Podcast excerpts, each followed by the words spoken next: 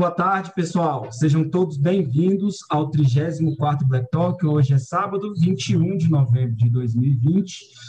São 5 horas e 15 minutos. Eu, como sempre, estou um pouquinho atrasado, mas isso faz parte. É bom que eu espero vocês todos entrarem aí para a gente aproveitar o máximo de conteúdo juntos aqui ao vivo, né? Tudo bem que o programa depois fica disponível no YouTube, nas redes sociais, né? Facebook, Instagram também, no Spotify, para vocês ouvirem, discutirem, refletirem, enfim, todo aquele trabalho que a gente já tem conversado aqui bastante.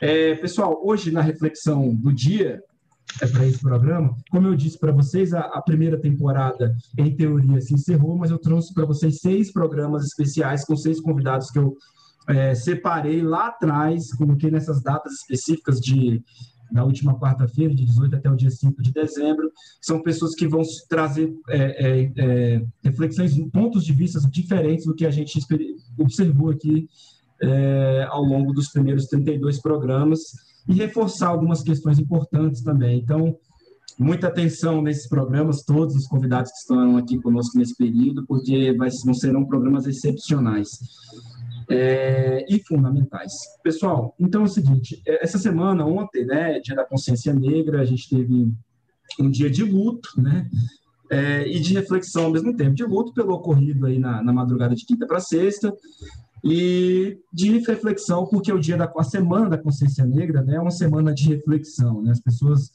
é, confundem um pouco, na minha opinião, é, reflexão com comemoração, não é exatamente uma comemoração, mas é uma semana que fica marcado um período é, de reflexão, período esse que deveria ser ao longo de todo o ano, afinal nós estamos é, em um país que experimenta um conflito racial muito intenso, né, e que tem também aí é, uma, uma, um racismo estruturado, né, essa, essa expressão que nós temos conversado tanto sobre ela em 2020, é, de uma forma muito visceral, né? Está muito entrelaçado com as nossas instituições.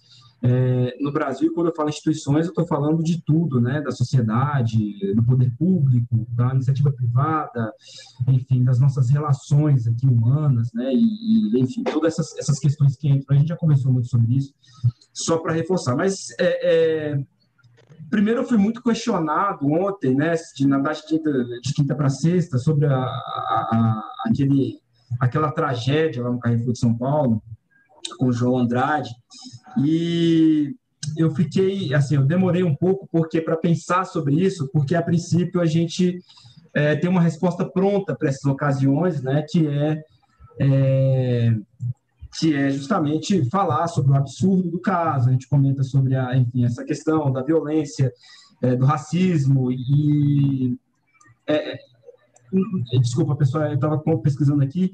É, João Alberto, tá? Desculpem que eu errei o nome, não é João Andrade. João Alberto, a pessoa que foi assassinada lá na frente do Carrefour por dois seguranças.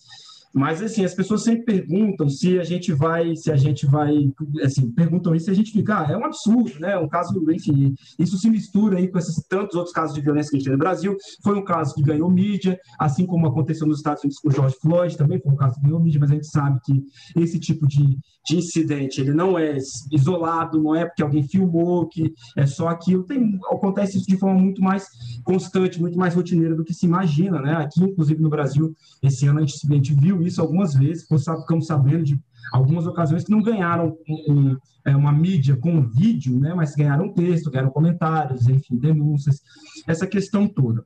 Mas, pessoal, a gente, eu, eu assim, é, tudo que acho que tinha que ser dito sobre isso já foi dito, tá? tá?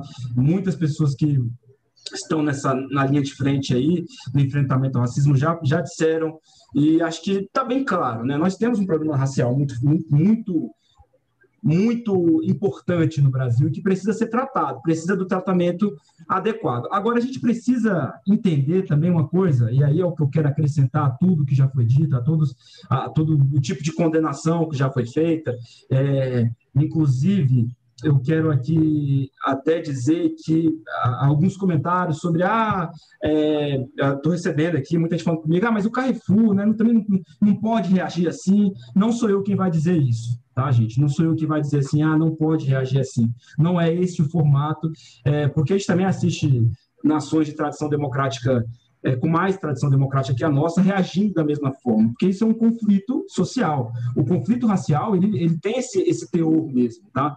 Eu não, eu não vou dizer para vocês aqui que tudo sempre vai se resolver num, numa mesa, conversando, e uma, e uma pessoa falando, a outra ouvindo. Isso, isso é um conflito, e não resolvido ainda. E, de forma, e, e aqui no Brasil, a gente ainda tem a, a, a, a passionalidade envolvida, que é natural aqui da nossa da nossa população, da, da história, da, tradição, da nossa, enfim, da nossa do nosso histórico toda a forma como nossa nação foi formada, né?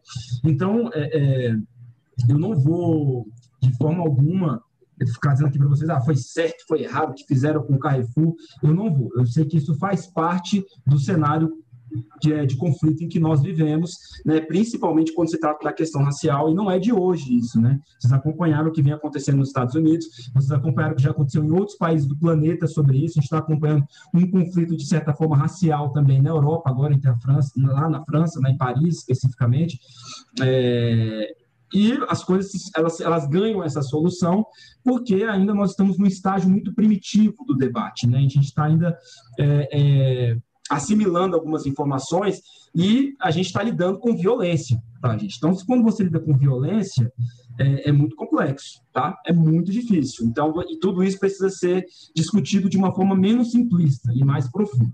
Dito isso, é, o que eu quero acrescentar é o seguinte: a violência contra a população negra e, e tudo isso que a gente assiste no, no nosso cotidiano em relação a, a aos debates que a gente tem, que a gente faz, né, e, e as coisas como elas são, no sentido de uma, uma pessoa negra ganhar menos que uma pessoa branca, ter menos acesso, portas mais fechadas, né? Ser as pessoas que mais morreram durante essa crise sanitária do coronavírus. É, e tudo isso compõe, faz parte da base, é uma, é uma pilastra tá? dessa estrutura é, que mantém os privilégios da sua vida, pessoa branca. Não estou dizendo que você é uma pessoa ruim, nem que você é uma pessoa boa, tá? Isso está fora de cogitação. Estou dizendo que antes de qualquer coisa você é uma pessoa branca e dentro desse dessa é, desse tabuleiro, né? Dentro dessa, dessa disso que a gente está é, da, da, experiência dessa da vida aqui no Brasil, né? Você por ser uma pessoa branca tem acesso a muitas a muitas a muitos benefícios sociais que as pessoas negras não têm, tá? E esses benefícios estão colocados né, estão, eles existem porque há uma parcela da população, 60%, para ser mais específico, quase 60%, né, é, que não experimenta. Então, é, é, um benefício em detrimento de tantas outras, da vida de tantas outras pessoas, né, que são preteridas é, justamente em função desses privilégios que eles existem, porque nós não solucionamos ainda a questão racial no Brasil. Tá? Das, um dos motivos é esse. Vocês precisam entender o seguinte: quando nós retirarmos a violência racial, quando nós tirar, aliás, a violência contra a população negra, quando nós temos assim, amanhã nós vamos parar de matar negros, vocês precisam entender que nós vamos estar tirando também uma pilastra dessa base de sustentação dos seus privilégios todos. Ou seja, a vida como ela é hoje, ela está pautada e sustentada em cima de, né, quando a gente está tratando de questões raciais, a vida como ela é hoje está em cima de todas essas essas essas violências contra a população negra. Se nós começarmos a tirar essas violências e estabelecer um pé de igualdade, a gente também vai estar, de uma certa forma, modificando, alterando a vida como ela é hoje, de vocês todos, pessoas brancas que toda a toda vida tiveram privilégios. Imaginem vocês o que seria viver num país que não tem violência contra a população negra e que vocês teriam, por exemplo, que dividir os espaços de vocês de forma igualitária, vocês iam dar na rua e ver o mesmo número de pessoas brancas, ou então mais pessoas negras que pessoas brancas, nas ruas disputando os espaços de vocês, principalmente os espaços de poder. Será que a vida de vocês ia ser a mesma que vocês têm hoje? Tá? Mesmo que você diga assim, minha vida não é tão boa assim, não, eu tenho esse e esse, esse problema. Mas será que você não teria outros problemas? Ou será que não seria melhor? Eu não sei.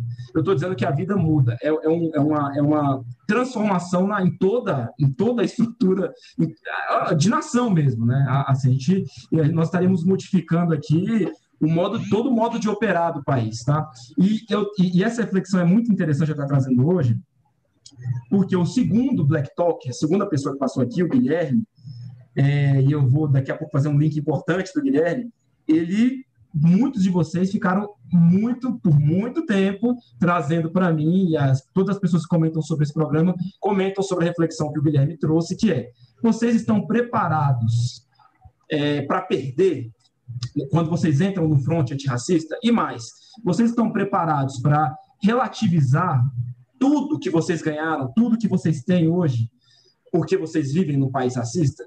De, se vocês estão aqui hoje, vocês estão prontos para relativizar, não, eu tenho isso aqui, porque tudo bem, eu tive todas as minhas conquistas, me esforcei muito, mas é, eu, isso aqui também tem uma parcela aqui importante de uns 30, 20, 40, 50, 60% de, da, da minha conquista pelo fato da minha cor de pele ser branca. Então, gente, é por isso que eu digo assim, a luta antirracista, ela é, ela é fundamental, ela é importantíssima, tá? E, e, e, e lutar contra tudo isso, é, é, eu acho que é a chave para que a gente é, resolva, solucione aí problemas sociais é, que a gente está experimentando há muito tempo, que a gente não sabe o motivo sabe? Desigualdade, miséria. Eu acho que a questão racial está no centro disso. Mas a gente tem que saber que não há glamour aqui. Quando a gente fala em, em luta, a gente está falando nisso mesmo. Em pessoas abrindo mão, em, em outras pessoas é, é, em alguma espécie de sacrifício mesmo, porque nós estamos é, em uma batalha contra algo que é muito grandioso, que é uma estrutura que está muito intrigada. Então, não basta vocês fazerem uma campanha, ou então, ah, a partir de amanhã eu vou ser uma pessoa, eu vou acordar e vou, sabe, ou então vou, vou tratar a pessoa que trabalha na portaria do meu prédio melhor. Não, a partir de amanhã eu vou passar, vou, vou, vou ir ao samba, vou é, visitar um terreiro, vou... isso tudo tudo bem, sabe? É, faz parte até da, da, da, parte da comunicação da coisa, né? Da parte de como você vai trabalhar o seu a sua personalidade, como você vai comunicar os seus posicionamentos, enfim. Mas é, é mais do que isso ainda, tá? E aí, é, para finalizar, é, dentro disso, é, é, eu digo que é mais porque tem muita gente que é, diz assim, calma, isso é uma questão que nós vamos resolver aos poucos. Primeiro elege o Biden, Primeiro nós vamos tirar tal presidente. Primeiro nós vamos mudar isso aqui e depois não. Essa questão, gente, coloquei no meu Instagram ontem. Essa questão, a, a luta antirracista, ela é urgente. Isso tem que mudar, não é amanhã, não, é daqui a 10 minutos, daqui a 5 minutos, agora, se for o caso. Porque a, a, a gente tem que entender que a urgência disso vem da vida de pessoas. Tem pessoas que estão morrendo, morrendo, tá? Não estou falando aqui de gente que está perdendo dinheiro, gente que, sei lá, está numa situação de vulnerabilidade, mas eu estou falando direto, direto ao ponto. Tem gente que está morrendo porque nós estamos mantendo essa política de vida é, racista, tá? Então isso precisa de urgência, precisa de mudar já. E essa mudança, ela é tão, ela é tão é, ela é tão intensa que isso muito provavelmente vai trazer alterações para a vida de vocês que vão ser muito sentidas, porque a partir do momento que não houver mais violência, que houver igualdade, acabam-se os privilégios, os benefícios, e nisso provavelmente é, muita gente vai perder muita coisa, tá? E muitas pessoas vão ganhar também. Então, essa é a luta por busca de igualdade do que, que, eu, que eu tanto trago aqui. Muito bem, senhoras e senhores, sejam bem-vindos aí ao 34 Black Talk. E hoje o programa é sensacional. Pessoal, hoje eu não perderia por nada esse programa, de jeito nenhum. É, eu estou aqui hoje com a jornalista Rosane Andrade Garcia, subeditora de opinião do Correio Brasiliense. É, a Rosane é nascida no Rio de Janeiro e chegou a Brasília ainda aqui na década de 60, antes da inauguração da capital federal. Construiu uma carreira marcante em veículos grandes e importantes, a exemplo da Folha de São Paulo, do Estadão, do Zero Hora e do Jornal de Brasília. Rosane também atua como secretária da Ação Social Caminheiros de Antônio de Pádua, a ASCAP, braço social do Centro Espírita Caminheiros de Santo Antônio de Pádua, uma casa bandista com sede em Ceilândia, que ano que vem completa 50 anos. Hoje, a ASCAP é uma organização social de direito privado, absolutamente laica, que trabalha com mulheres e jovens do setor habitacional sol nascente. A ideia é criar e executar. A ideia do, projeto é, é criar e executar é, a, a projetos voltados à promoção social daqueles que vivem na invisibilidade aos olhos do poder público. As ações são orientadas pela educação para a cultura de paz. A informação que não está aqui é que a Rosane é mãe do Guilherme. Do Black Talker mais famoso que passou por esse programa, que trouxe as reflexões que até hoje estão aí na cabeça das pessoas. Toda hora alguém me lembra. Eu vi um dos programas, eu vi com o professor Guilherme, que sensacional. Rosane, se você não sabe, seu filho atravessou o país nessa, porque eu entrevistei pessoas de vários lugares e todo mundo é, curiosamente, todas as pessoas assistiram o programa dele e ficaram encantadas com o filho que você, que, com o filho que você tem. Então, parabéns também pela, pelo Guilherme, porque ele com certeza é, é um presente para todos nós. Seja bem-vinda ao Black Talk, Rosane. Obrigada. Eu fico muito feliz de estar aqui e muito feliz de ouvir isso do meu filho, em relação ao meu filho. Ele é muito querido mesmo. E é. eu agradeço a tua gentileza de me convidar eu acho que é um espaço muito importante para que a gente que é negro tenha esse espaço de poder falar, dizer do que a gente pensa, do que a gente, como a gente acha que deveria ser essa sociedade. E eu vi o preâmbulo que você fez. Eu acho que entre tudo aquilo que você disse, uma coisa que a gente bate muito, é uma tecla que a gente bate demais, é a questão do respeito. Acho que independentemente da cor da pele, a questão do respeito está à frente de qualquer coisa. As pessoas têm que respeitar as outras, porque são pessoas, independentemente da origem étnica, da orientação sexual, da identidade de gênero, sabe, do local onde nasceu, isso não importa. É um ser humano e, como tal, merece ser respeitado. Eu acho que a, a, a violência decorre exatamente dessa perda de respeito pelo outro da perda de noção do seu limite em relação ao outro. E aí você agride, você acha que é o proprietário, você acha que você é o dono daquele espaço e que ele é inegociável, ele é, é restrito ao seu desejo, e isso leva a essa violência descabida, imoral. E o pior de tudo é ver o negacionismo dessa violência e desse racismo que permeia as relações da nossa sociedade. É muito ruim ver isso, porque na medida em que você esconde ou que você não quer ver um problema que bate, que todo dia te esbofeteia, eu acho que você não quer a solução do problema. Você quer alimentar esse problema porque ele, de uma forma ou de outra, vai te render algum lucro, algum ganho, e isso é muito ruim. Né? Quando você tem uma estrutura de Estado uma estrutura de poder público que ignora uma relação tão perniciosa, tão má, tão perversa, brutal, medieval, como é essa relação que alimenta esse racismo. Eu acho isso muito grave e eu vejo isso, eu acho que essa leniência do poder público, né, a leniência do próprio judiciário é é uma força que alimenta esse tipo de comportamento. Eu acho que uma grande vantagem que veio nesse momento agora, essa mudança que, que a gente teve no país, foi que os racistas é, saíram, estão à vontade. Eles estão muito à vontade para atacar, para bater, para matar, para massacrar, para imolar. Você falou que ontem foi um dia de luto. A cada 21 minutos da nossa conversa, nós temos um luto no país um jovem negro é morto. A letalidade policial, a letalidade do poder público, na hora que ele é omisso, que ele é negligente, que ele é leniente, é a causa principal dessa morte que ocorre a cada 21 minutos com um jovem negro no país. Perfeito, é isso. É, bom, é, não vou nem acrescentar nada, porque eu acho que Está perfeito a, a, a, colocação que eu tenho que dizer, ministra. Muito obrigado pela sua, pela sua participação aqui, por ter aceitado o Black Talk com tanto carinho. E eu já vou emendar aqui. Ah, primeiro agradecer as pessoas que já estão aparecendo aqui nos comentários, Isabela Ornelas, a Marina Nais, a Flávia Santos, Flávia Marang... Fernanda Marangoni e tantas outras pessoas que estão nos assistindo, mas que ainda não apareceram aqui comentando. Pessoal, comentem, perguntem, fiquem à vontade, tá? A casa de vocês.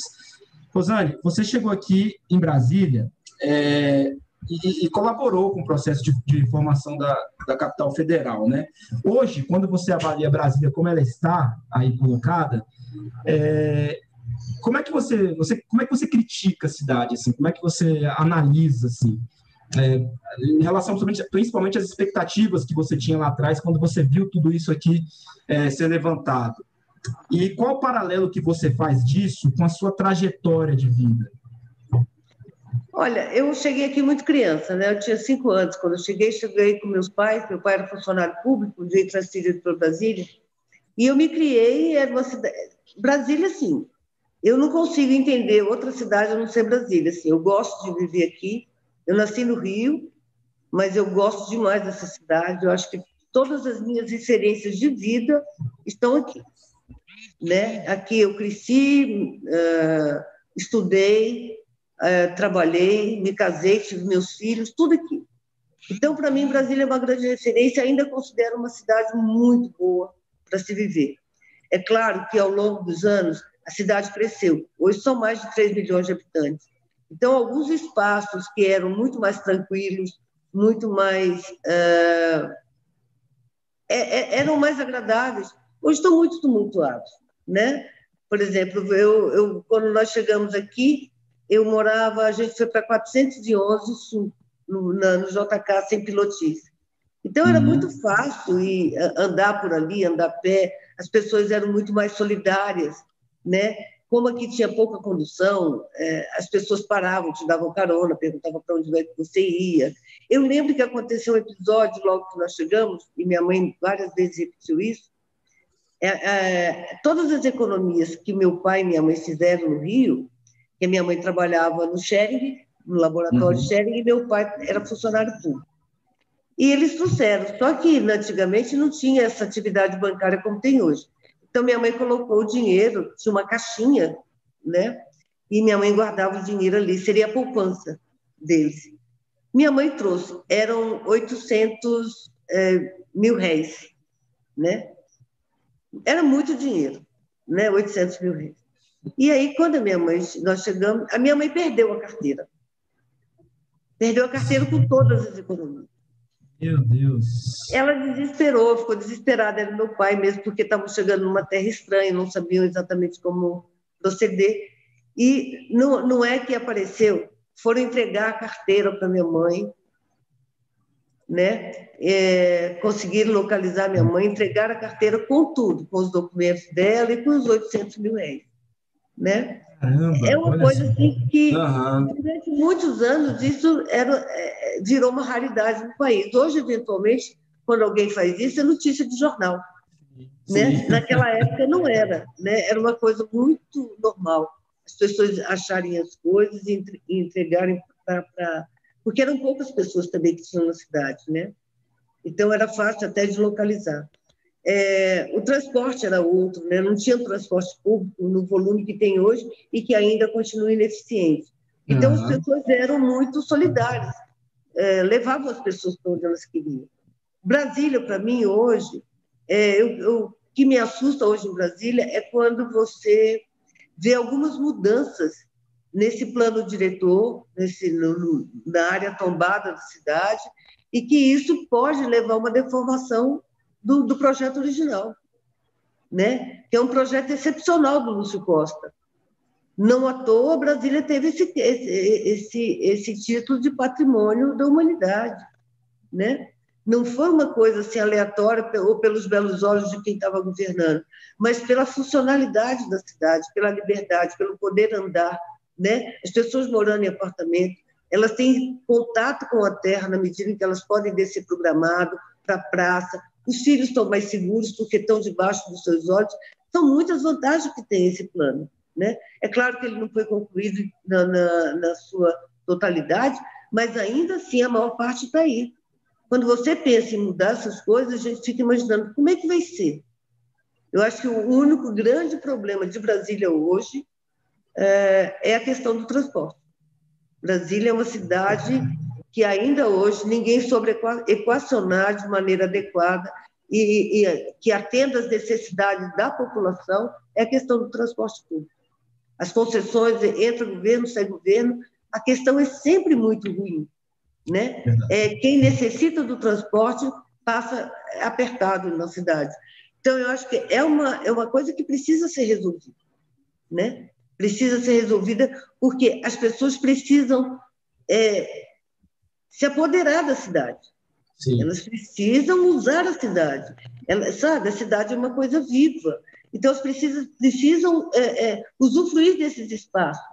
Não é você limitar o espaço em razão do poder econômico de A ou B. A cidade é de todo mundo, ela é construída com o esforço de todo mundo e ela é mantida com o imposto de todas as pessoas. Então, é um espaço público, é para todas as pessoas. Quando eu vejo algumas pessoas querendo criar pontes, criar muros, para que um determinado segmento não tenha acesso, né? por exemplo, a Orla do Lago, isso é absurdo, porque no projeto original, a Orla do Lago era para todos. É verdade. Né? Então, tem uma série de distorções assim, que se criaram ao longo do tempo, mas isso não tira a beleza da cidade, não tira a funcionalidade dessa cidade, não tira assim, a singularidade do Brasil. Eu sou apaixonada por ela, então eu qualquer coisa que eu diga vai ser para puxar a brasa para a sardinha da, da, de Brasília, porque eu gosto demais dessa cidade. Né? Eu não, não, não, me vejo morando em outro Eu me perco quando eu viajo, eu me perco nas cidades e eu não conseguiria entender isso aqui, eu não conseguiria viver. Seja pelo nível de ruído, seja pela o trânsito muito confuso, seja né? Aqui a gente basta saber contar de 1 a 100 que a gente está em qualquer é, lugar. É verdade. É verdade. É verdade. Brasília é maravilhosa. Eu também tenho, sou suspeito, eu gosto muito daqui da cidade de Brasília. E até sinto saudade, às vezes, quando a gente sai, assim, viaja por muito tempo, sai de casa, né? Você fica sentindo falta, assim, Sim. da cidade, da, da organização Sim. de tudo. Né? É. É, a Isabela Ornelas comenta aqui que uma intervenção boa foi da ciclovias, realmente, né? A gente vê ciclovias em toda a cidade hoje. Sim, perfeito. É. Eu acho que tem que ter mais, eu acho que tem que ter para todos os lugares, acho que todos os espaços devem ter, porque é um meio de transporte importante, né? Sobretudo para o pessoal que é jovem, que está tá aí pedalando, não é o meu caso, mas para o pessoal que é jovem, eu acho que é fantástico, né? Manter a forma física, manter eu acho que é maravilhoso. Eu, eu acho bicicleta uma, uma, Eu tive bicicleta a vida toda. Hoje é que eu não ando mais de bicicleta, mesmo porque não tenho tempo de pedalar. Mas eu acho bicicleta uma coisa maravilhosa. Sim, certeza. A magrela tem sempre espaço no coração. Com certeza. e, e é, é, é, engraçado, porque tem pontos da cidade de Brasília que tem sobes altos ali no final da Asa Norte, né? Você vê que você tem que subir muito, descer. Mas a cidade é muito plana, né? Então, assim, facilita Sim. muito andar de bicicleta, né? Você ir de um ponto ao outro é, é, é, é até gostoso, assim, você exercita, enfim, é, é legal mesmo. Olha, quem é ciclista diz o seguinte, que você aqui em Brasília, no plano piloto sobretudo, você co consegue percorrer é, qualquer lugar, porque as distâncias médias são de 8 quilômetros, que é o tempo, que é o espaço, que, que é o, a, a distância perfeita para o ciclista andar. Então, eu acho o seguinte: a cidade tem essa, essa, essa possibilidade né, de criar, de ter opções de transporte, né? É, é uma questão de, de vontade política, de decisão política e de investir na qualidade de vida de todo mundo. É.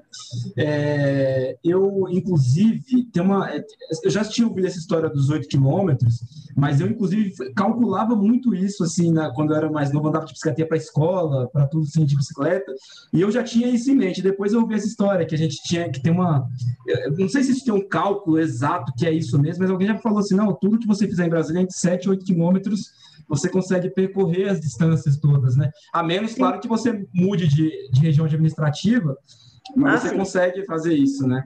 É. O, o, Rosane, queria, é, é, a, a, pergunta seguinte, eu vou até juntar ela com a, as duas perguntas, porque eu acho que elas se entrelaçam bem. É o seguinte, eu queria saber de você, primeiro, quem são as pessoas, do seu ponto de vista hoje, observando não só como, como, como jornalista, é, mas também como consumidora de informação, quem são as pessoas que estão comentando o país hoje? Porque, assim, a gente sabe que essas pessoas têm um papel importante, por mais que hoje a internet, e aí vem a minha segunda pergunta, por mais que hoje a internet tenha alcançado um espaço é, é, assim, maior, né, hoje na vida das pessoas, todo mundo hoje ouve mais podcast, participa, assiste mais YouTube, enfim, é, lê mais portais da internet, mas a gente sabe que os comentaristas ainda do, dos meios offline, por assim dizer, que estão ali na televisão, que estão no, nos meios impressos, eles têm muita, eles têm muita importância. Quem são essas pessoas que estão que estão comunicando? Se a gente pudesse é, é falar assim, é, eu quero que te, a pergunta que eu quero fazer é quem são no sentido é, são homens brancos, pessoas mais ricas, com mais acesso, donos de empresa. Quem são essas pessoas que estão comentando? E, ah, junto a isso, a internet está ganhando dos meios offline, hoje, nos comentários, quando a gente observa um youtuber que tem comentário, que consegue, por exemplo, se eleger, como acontece em São Paulo, para um cargo eletivo, tá? com as suas opiniões, ele tem um espaço ali, ele consegue até, inclusive, ter interferência no processo de impeachment. A gente pode considerar que isso é uma vitória da formação de opinião online sobre a formação de opinião offline, ou a formação de as pessoas que estão ainda na, que estão ali, são dinossauros, por assim dizer, da formação de opinião offline, que estão há muito tempo, são super reconhecidos, essas pessoas ainda têm um grande impacto sobre a, a, a forma como as pessoas refletem os temas noticiados. Olha, eu acho que o sistema, né, os instrumentos de comunicação hoje são muito mais variados, né? Você tem a internet veio e abriu caminhos para dar muitas opções para você se comunicar. Né? Você tem as redes sociais, você tem os canais de YouTube, você tem canal no Instagram, você tem. É, são muitas as opções, né? E você ainda tem a questão do, da, da, fala direta, que você faz com, dependendo do, do, do, número de contatos que você tem, você tem uma fala direta com os seus contatos né? isso é, é repassado, né? Isso é uma cadeia, é efeito dominó, as pessoas vão repassando para outros, é, pelo WhatsApp, por uma série de, de, de, caminhos. Olha, eu acho que, no, no momento atual, eu acho que é, não se trata de você ter A ou B ou C. Eu acho que há uma. Os meios, os jornais continuam sendo importantes, a TV continua sendo importante, o rádio não perdeu sua força, muito pelo contrário, ainda é um, um, um importantíssimo veículo de comunicação, né? Porque o rádio ele, ele, ele não tem limites, né? Você, mesmo que você esteja lá escondido na Amazônia, né? A Rádio Nacional, por exemplo, ela tem uma potência absurda. Você consegue é, é, é, sintonizar um programa da Rádio Nacional e ouvir com muita tranquilidade. Eu falo é isso porque Viajei muito para essa região norte quando era repórter. Então, eu acho que todos, todos os meios são muito importantes hoje. Né? Você não tinha essa variação antes, no passado. Você tinha o jornal, o rádio, a TV era limitada. E você, no passado, você ainda tinha um regime muito pesado, que era o regime de exceção, que influenciava a programação. Hoje, não. Hoje você tem uma Constituição que apesar pode ter muitos defeitos, mas ela é o melhor, a melhor constituição que se poderia ter. É um patrimônio né, do diálogo do, do, poder com a sociedade. Ele é, é fruto disso. Eu acompanhei isso, e, e, e vi o quanto a sociedade brasileira tomou conta daquele Congresso Nacional para dialogar a, a, a, os pontos de interesse da sociedade.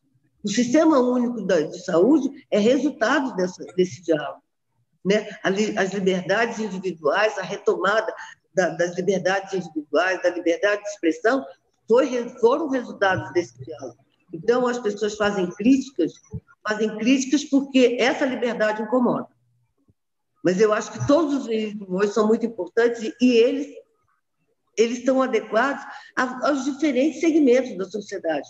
Quando você fala de um, um youtuber que conseguiu, inclusive, se eleger, ele estava falando para um público que entende a linguagem dele, que tem a mesma linguagem dele. Então, é esse público que trouxe ele, que, que fez, deu essa ascensão política para ele. Né? Isso vai acontecer com o locutor de rádio, a gente tem vários que foram aí, com apresentadores de TV, nós tivemos aí, nós temos o, o Ratinho, que é prefeito né? deixou a TV e é prefeito. Então, você tem uma série de, de, de personagens que saem do, dos veículos de comunicação, é, vão para o meio político e conseguem é, êxito naquilo, no seu propósito de ser eleito e, e, tudo mais.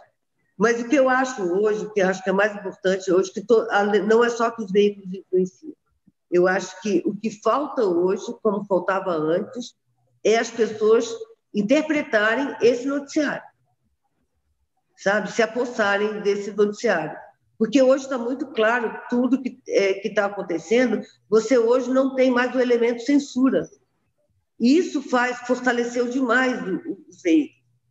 Os compromissos com os anunciantes são muito variados, porque se você é, critica um veículo porque ele fez uma, uma reportagem, uma matéria, contrário ao interesse de alguém que é seu cliente, você diz, olha, eu não vou ser mais seu anunciante, não tem problema, o veículo arranja outro. Porque há, é, essa, há uma série de convergências, né? Hoje você tem, é, os veículos têm estrutura para isso. Tem estrutura e eles dão conta disso. Ah, a imprensa passou mal, está tá, tá, tá ruim das pernas financeiramente. Todos os veículos estão. Todos os veículos estão. Mas nem por isso esses veículos se calaram. Nem por isso esses veículos deixaram de escrever. Não deixaram de publicar suas páginas. Por quê? Existe uma coisa maior por trás dos veículos, que é a fidelidade com o público deles. Né? Às vezes parece que não, ah, esse jornal só, tá, só quer ganhar dinheiro.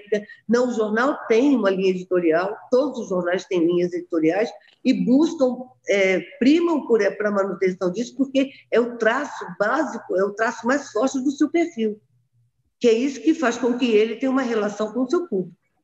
Né? Olha, eu prefiro o jornal A porque ele é conservador, e eu sou da equipe sou conservadora. Eu prefiro o jornal B porque ele tem uma posição mais moderada, mais ponderada em relação. Ah, mas eu prefiro aquele outro jornal porque ele é um jornal de esquerda e ele faz críticas com as quais eu concordo, com as quais.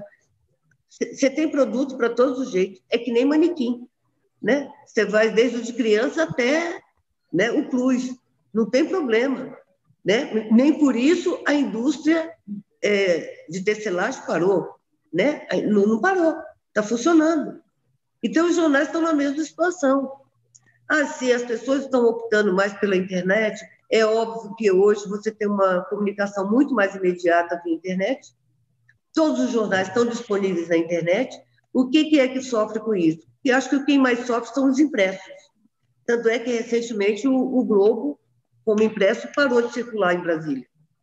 Né? Não está circulando mais mas você tem outros jornais que estão circulando. E você tem todo o acesso a todo o conteúdo dos jornais pela internet. Isso já era esperado, os veículos já tinham noção disso. Olha, coisa de mais de 10 anos, o Washington Post já estava reduzindo a sua tiragem impressa e, e apostando mais no virtual, né, na internet, porque havia essa. Além disso, tem uma questão de educação ambiental que está por trás. Para que papel? se eu posso ler tudo de maneira virtual, sem gastar papel, sem gastar tinta, que são coisas, né? Eu estou poupando árvores, né? Para cada, eu estou né? Existe hoje uma visão mais ambiental mais ampla, sim, sim. um entendimento mais claro disso. Então são vários fatores e, e o papel é muito caro. Isso mexe com as finanças das empresas, não tem como. E a, a internet atraiu muitos anunciantes, isso também mexe com as finanças das empresas ou seja, há inúmeros fatores, tanto sociais quanto econômicos, que pesam nessa coisa, mas eu acho que não existe é, uma figura que é, retrate melhor a opinião da sociedade. Eu acho que tem figuras que retratam posições diferentes de uma sociedade que é marcada pela diversidade, pela pluralidade de pensamento, pela pluralidade étnica, pela pluralidade cultural. Então, os veículos falam levando em conta essa pluralidade. E ele tem público para todo, para todo, para cada um deles, né? Tem público é, que se é, tem afinidade com cada um deles. É a minha maneira de enxergar isso, sabe? Eu acho que tem pessoas que são extremamente importantes. Eu acho que pessoas negras têm, hoje você vê um espaço muito maior de pessoas negras nos veículos que antes é, eram considerados da elite viram que a, que, que a questão racial era uma questão que tinha peso, que era preciso se comunicar com essa maioria dessa população. Nós somos 56,7% da população, não é à toa. Então, você não pode ignorar que essa faixa né, afrodescendente corresponde a 57,6% da população. E os veículos se atentaram a isso. E estão falando para essa população. É, às vezes são até incompreendidos por falar para essa população. Porque você tem, como você bem, bem falou no começo, você tem uma elite não negra que se incomoda com isso porque teme perder espaço para essa população. Eu lembro que eu tive uma vez um encontro com Abdias do Nascimento, eu trabalhava no Jornal de Brasília, e exatamente nesse período de Semana da Consciência Negra. Aí eu e Dilma Lopes, uma colega maravilhosa, uma jornalista maravilhosa, branca, mas que tem um pé além do Atlântico, é, ela, nós convidamos o Abdias para conversar, para fazer uma matéria com o Abdias. Foi fantástico. O Abdias chega para a gente com uma informação espantosa. Na época, tinha um centro de estudo de desenvolvimento econômico e social uh, em São Paulo, que fez uma produção de um documento dizendo que nós, negros, éramos 44% da população, isso na década de 80. Nós éramos 40%, 44% da população. E que as pessoas precisavam ficar atentas, porque nesse ritmo de crescimento, provavelmente em breve seríamos maioria e o país corria o risco de ter um negro no comando da nação. Uma, um, uma das receitas que esse artigo passava, esse estudo passava, era a, é, a esterilização em massa de mulheres da periferia, das comunidades da periferia. Todas essas mulheres que elas têm alguma dificuldade, tinham alguma dificuldade de acesso a contraceptivos, então elas engravidavam mais, tinham mais filhos. Então o ideal seria fazer um movimento que estabelecer uma política, né, de esterilização em massa das mulheres, das mulheres negras da periferia. Aí eu, nós ficamos chocados quando a Abdias falou isso. Eu falei, Abdias, isso é uma loucura. Ele falou, isso é um absurdo. Isso é um absurdo. Quer dizer, eu vou esterilizar as mulheres negras é, e, e aí? Porque a população negra está crescendo? Esse era o receio. Não era só porque a população negra estava crescendo, era porque ele deixou, sublinhou que havia o risco de um negro chegar ao poder. Né? E é assim, você tem uma estrutura hoje que ela não estabelece, ela não, não cria pontes, mas ela cria, cria muros. Ela cria muros exatamente para evitar que haja essa ascensão. Então, quando você tem veículos de comunicação que levam para essas comunidades todas essas informações e detalha e, e faz uma análise crítica das políticas públicas, essa, essa, essa análise ela não está valendo só para a população A, B, ou C ou D. Ela é para o conjunto da sociedade. Quando a sociedade escolhe pessoas, que ela dá o seu voto, que ela escolhe pessoas, seja para qual for o cargo, seja no legislativo, seja no executivo, né, no legislativo estadual, federal, municipal, seja no executivo estadual, federal, municipal, ela, ela faz hoje muito mais consciente de quem ela está escolhendo. Às vezes o resultado não reflete a minha, a sua expectativa, mas ela, ela tem noção de quem ela está escolhendo e que tipo de país ela quer, de que tipo, que tipo de política pública ela quer. Ah, mas há deformidades, há deformidades, e elas estão aí presentes, elas estão convivendo com a gente. Mas é importante que, que, a, que essa empresa, acima de qualquer coisa, apesar de, de todos os seus problemas, que ela permaneça livre, que ela permaneça sem censura e que ela possa levar para todos os segmentos, independente da sua orientação ideológica, sua opção ideológica, sua opção partidária, que ela possa levar essa informação tal qual ela é. Aí sim, essa imprensa vai estar dialogando com todos os setores e permitindo que cada pessoa, cada cidadão, faça a sua escolha sabendo da escolha que está fazendo. Né? Às vezes, é, a mãe diz assim: olha, eu, você está namorando esse sujeito, esse sujeito não é boa pessoa, ele já esteve envolvido com crime, não sei o quê. E a mulher diz assim: não, mas eu gosto dele. Ela vai casar com um cidadão que está envolvido com crime consciente.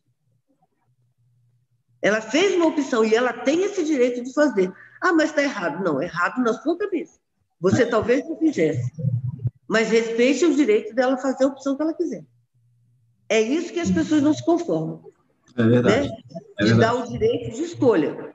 Né? Porque eu dizia para os meus filhos: olha, se você mexer aí no forno, você vai queimar a mão.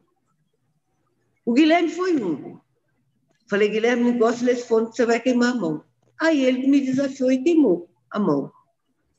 A minha mãe disse: Você não impediu? Eu falei: Não, ele tem que acreditar no que eu estou falando. Estou dando uma informação correta para ele. Ele não quer acreditar. Queimou a mão e chorou. Eu falei: Mas eu te avisei. Você fez a escolha. Então, é isso, sabe? Eu acho que são coisas que você tem que. É, isso, quer dizer, você vai querer uma mudança, essa mudança não passa só pelos meios de comunicação, você passa por, uma, por, por políticas estruturantes como a educação, como a saúde, como a segurança pública, como a rede de esgoto, né? uma política sanitária que dê a todos o conforto que elas precisam, que elas demandem menos da rede pública de saúde, né? A segurança que ela sair à rua não significa se expor a uma agressão, expor a, sua integridade física a um risco que pode ser letal. Então, eu acho que é bem por aí, sabe? Mas eu acho que os veículos estão perfeitos na, na sua comunicação, ainda que você discorde do conteúdo de um ou outro. Sim. É, inclusive, esse é um fenômeno que nós estamos esperando, essa última, essa última reflexão que você trouxe, né, sobre a questão de nós informarmos, né, os profissionais de imprensa informarem as pessoas é, sobre, por exemplo, candidatos políticos, e depois as pessoas dizerem que não sabiam, que não tinham acesso àquela informação, né? É um fenômeno que desde 2018 então se tornou, tem se tornado cada vez mais intenso, né? E, e aí você resgata inclusive links, né, as matérias, olha, mas isso aqui, aqui foi dito isso, né? É, esse, e as pessoas confundem essa informação, o que é mais preocupante às vezes, com um ataque pessoal, político da imprensa, né? Como se é, é, como se ali houvesse uma, toda uma estratégia montada, né? E aí aquela matéria. É, e claro, a gente, óbvio, em determinadas ocasiões a gente precisa contestar algumas informações, sim, existe, todo mundo erra, bem como os veículos, mas é, os, os dados estão colocados ali né? E, e, é isso, a pessoa pode escolher fazer a leitura daqueles dados do, do, ponto de vista que ela quiser. Então, peraí, eu vou ler nesse veículo esse dado, vou ler um, de um outro ponto de vista aqui, desse ponto de vista colar, para eu tentar formar essa, esse conceito sobre essa pessoa. Mas dizer que esses dados não existem, eu não posso, porque são colocados aqui. Né? Eles é, estão colocados hoje você aqui. tem tecnologia que te facilitou muito isso. É, né? Antigamente, para você fazer uma pesquisa no, no, no, acervo do jornal, você tinha é. que olhar a fotografia pela data e pedir o volume, que era um, um livrão absurdo, pesado, que é. era aquela encadernação do jornal standard absurdo, para você poder pegar, fazer um, uma memória. Hoje, você clica na internet, você tem toda a memória de, de, de qualquer indivíduo candidato a cargo eletivo. Né? Então, quer dizer, a imprensa é, usa disso? Claro que usa, é um recurso que está ali disponível. Eu não vou, é, eu quero saber quantas mulheres foram vítimas de feminicídio em Brasília em 2019. Eu vou clicar no, no Google ou em, outro, é, é, em outra plataforma de pesquisa para poder chegar a esse, esse número. É muito simples. Então, quer dizer, as pessoas não, ninguém hoje é, pode dizer, eu fui enganado, ou a, a imprensa escondeu isso ou aquele detalhe de mim. Não, está ali. Hoje você faz opções muito mais conscientes do que antigamente. Né? Porque hoje você. O, o, e hoje, isso é tão rápido, é tão rápido, que quem é. Se você escreve uma inverdade sobre alguém, às vezes não é nem com o intuito de caluniar, mas aquele dado que você está usando não condiz com a verdade, ou não, não condiz com o que aquela pessoa queria, o que, é que vai acontecer?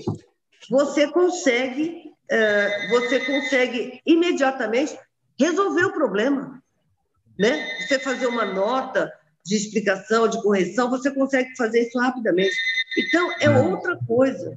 Então, não tem essa dificuldade mais. As pessoas hoje têm meios de apurar, têm meio de, de, de cotejar uma informação com outra e formar sua opinião. Isso é fundamental. Isso é democracia. Isso é um Estado livre, né? você tem liberdade de expressão, você tem liberdade de opinião, então acho que isso é fundamental. É verdade. Inclusive, é, é, é, a, a, minha próxima pergunta até dialoga com isso, porque é, quando a gente, as pessoas, desde então, agora, principalmente nessas, com esse com a entrada muito forte da internet no debate público das opiniões, de, não só a participação dos leitores, né, mas também a, a profusão de informações aí com, com, os novos comentaristas que estão na internet, os youtubers, enfim. As pessoas aprenderam a, uma, a, assimilaram ao seu comportamento né, a agressão à imprensa de uma forma muito. Isso não é de agora, não é deste governo, a gente sabe que isso vem de antes também. A imprensa sendo colocada cada vez mais em xeque no banco dos réus ali, tudo é responsabilidade, é culpa da imprensa. É. Quando a gente ataca a imprensa, Rosane, é, é, de forma irresponsável, quando eu digo de forma irresponsável, é assim, é pautado no achismo, tá? Numa coisa que não tem que não tem base nenhuma, que não tem, enfim, não tem nenhuma informação provando aquilo, quando é pautado no achismo.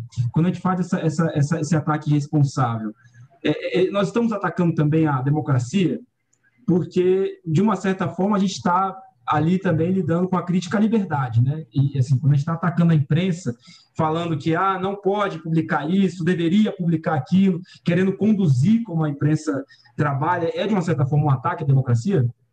Olha, eu vejo o seguinte: eu trabalho com pessoas que são bem profissionais, eu aprendi com elas que você tem que buscar sempre ouvir mais de um lado em relação a qualquer informação, né? Se alguém chega e diz assim, olha, o Querré está sendo acusado de corrupção. Eu tenho que ouvir o que é, eu tenho que ouvir quem acusou você e tenho que ouvir mais outras pessoas. Isso é verdade? O Perré seria capaz disso? Eu tenho que fazer, eu tenho que fazer essas perguntas. Eu tenho ah. que buscar. Isso é a tua, a tua afirmativa eh, se embasa em quê? Qual é o documento? Você tem algo assinado? Tem fotografia? Tem filme? Não, não uhum. tem. Então, por que você está acusando o fulano? Eu tenho que me cercar de todos os cuidados e fazer uma apuração correta.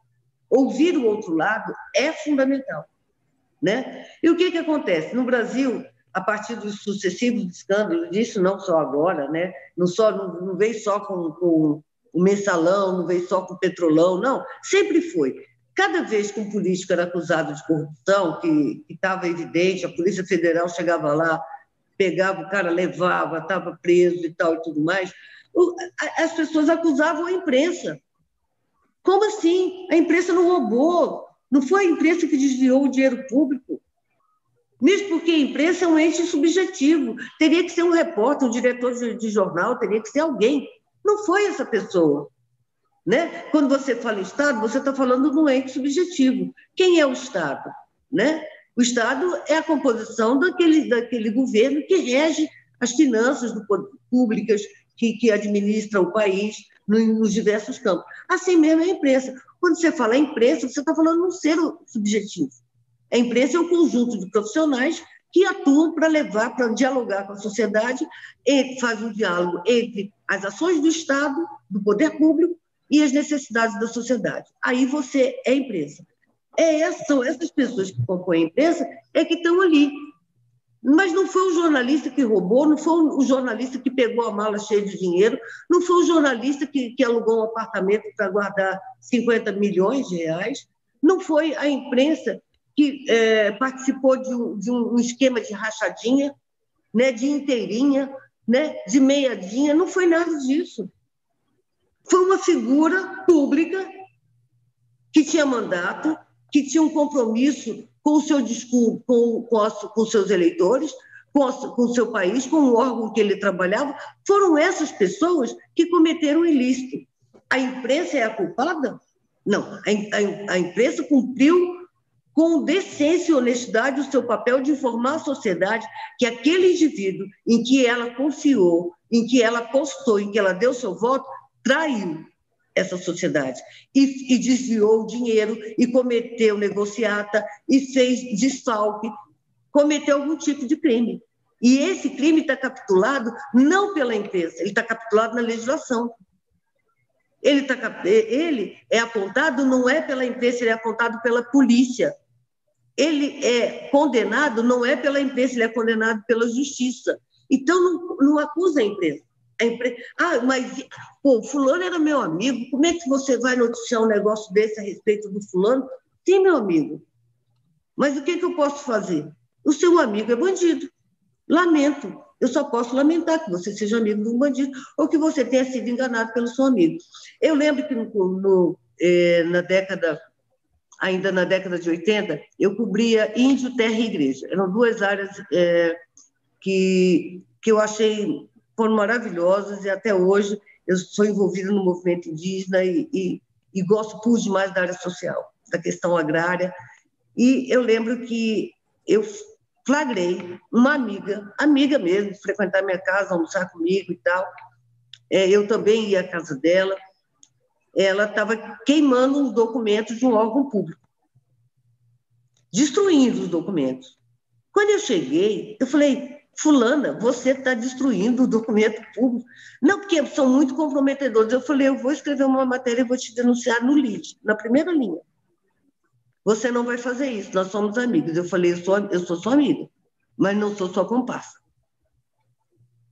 E ela foi, estava na segunda linha do lead, porque não dava no, nos 20 toques, nos 70 toques. Então ela caiu na segunda linha, mas ela estava lá no lead. Eu denunciei que a fulana de tal tinha feito tal coisa. Estava destruindo material do poder público que culpabilizava tais e tais fulanos que eram provas contra o fulano. Aí eu, eu pedi o fotógrafo para fotografar, estava lá o lixo e tudo mais. Ora, eu não tenho eu não posso, eu não posso, na condição de jornalista, ter compromisso com A, B ou C. Eu tenho que ter compromisso com a informação. E na hora que eu me formei, eu fiz o meu compromisso com a informação em favor de uma sociedade. E é assim que funciona. Então não adianta culpar a imprensa, dizer que a imprensa é isso, que a imprensa é aquilo. Não. Faça uma reflexão você, do que você fez para você merecer espaço na imprensa. Você não vê a imprensa faz, falando mal do funcionário que levanta às 7 horas da manhã, vai lá, bate ponta às 8 horas, está lá trabalhando o dia inteiro no ministério ou numa loja comercial. Você não vê a imprensa fazer isso. A imprensa vai fazer o quê? Talvez do chefe desse, desse é, rapaz que está lá trabalhando, desse cidadão que está lá trabalhando, e que desviou o dinheiro daquela sessão. Ou daquele empresário da loja que cometeu um desvio ou cometeu um rombo tributário, fez alguma coisa, aí a imprensa vai falar. A imprensa tem culpa? Nenhuma. Nenhuma. Não culpabiliza a imprensa. Ah, fulano é, tem uma tendência ideológica diferente do, do, do de quem está no poder. Ora, isso se chama liberdade a liberdade do veículo traçar a sua linha editorial. Da mesma forma que você tem liberdade de, de se expressar a favor ou contra uma política, a favor ou contra um político. Você tem essa liberdade hoje. Eu não gosto da atitude do fulano, que dirige tal e tal empresa. Eu gosto do fulano de tal. Você pode dizer isso. Então, eu acho um absurdo quando as pessoas culpam o, o jornalista querem agredir o jornalista, bater no jornalista. Ora, não, ele está cumprindo o dever dele, ele é um trabalhador. Ah, é porque as pessoas não imaginam que você, que é jornalista, é um trabalhador como outro qualquer. Nós somos tão trabalhadores quanto aquele funcionário que está entrando no, no serviço público, quanto aquele que trabalha no comércio. Nós trabalhamos na iniciativa privada. E o nosso papel é apurar a informação, escrever a informação e, e, e tratar, e ser fiel àquela informação. Eu não posso estar tá dourando a pílula para beneficiar A ou B. Não, a informação nula, fulano destruiu o documento. Fulano destruiu o documento e acabou. Eu tenho foto, eu tenho a confissão da pessoa, está ali. Por que, que eu sou culpada? Eu, fui, eu sou a mão que está rasgando o documento? Eu sou a mão que está desviando o dinheiro? Não, não sou. Eu sou jornalista. Só isso. Não tem que se discutir. Não cometam crime para não ganhar a página de polícia. É simples assim. É, antes, eu, primeiro eu vou ler os comentários aqui, porque só a, o Marcos Fadanelli Ramos e a Maraná estão aqui, os pais da Luísa.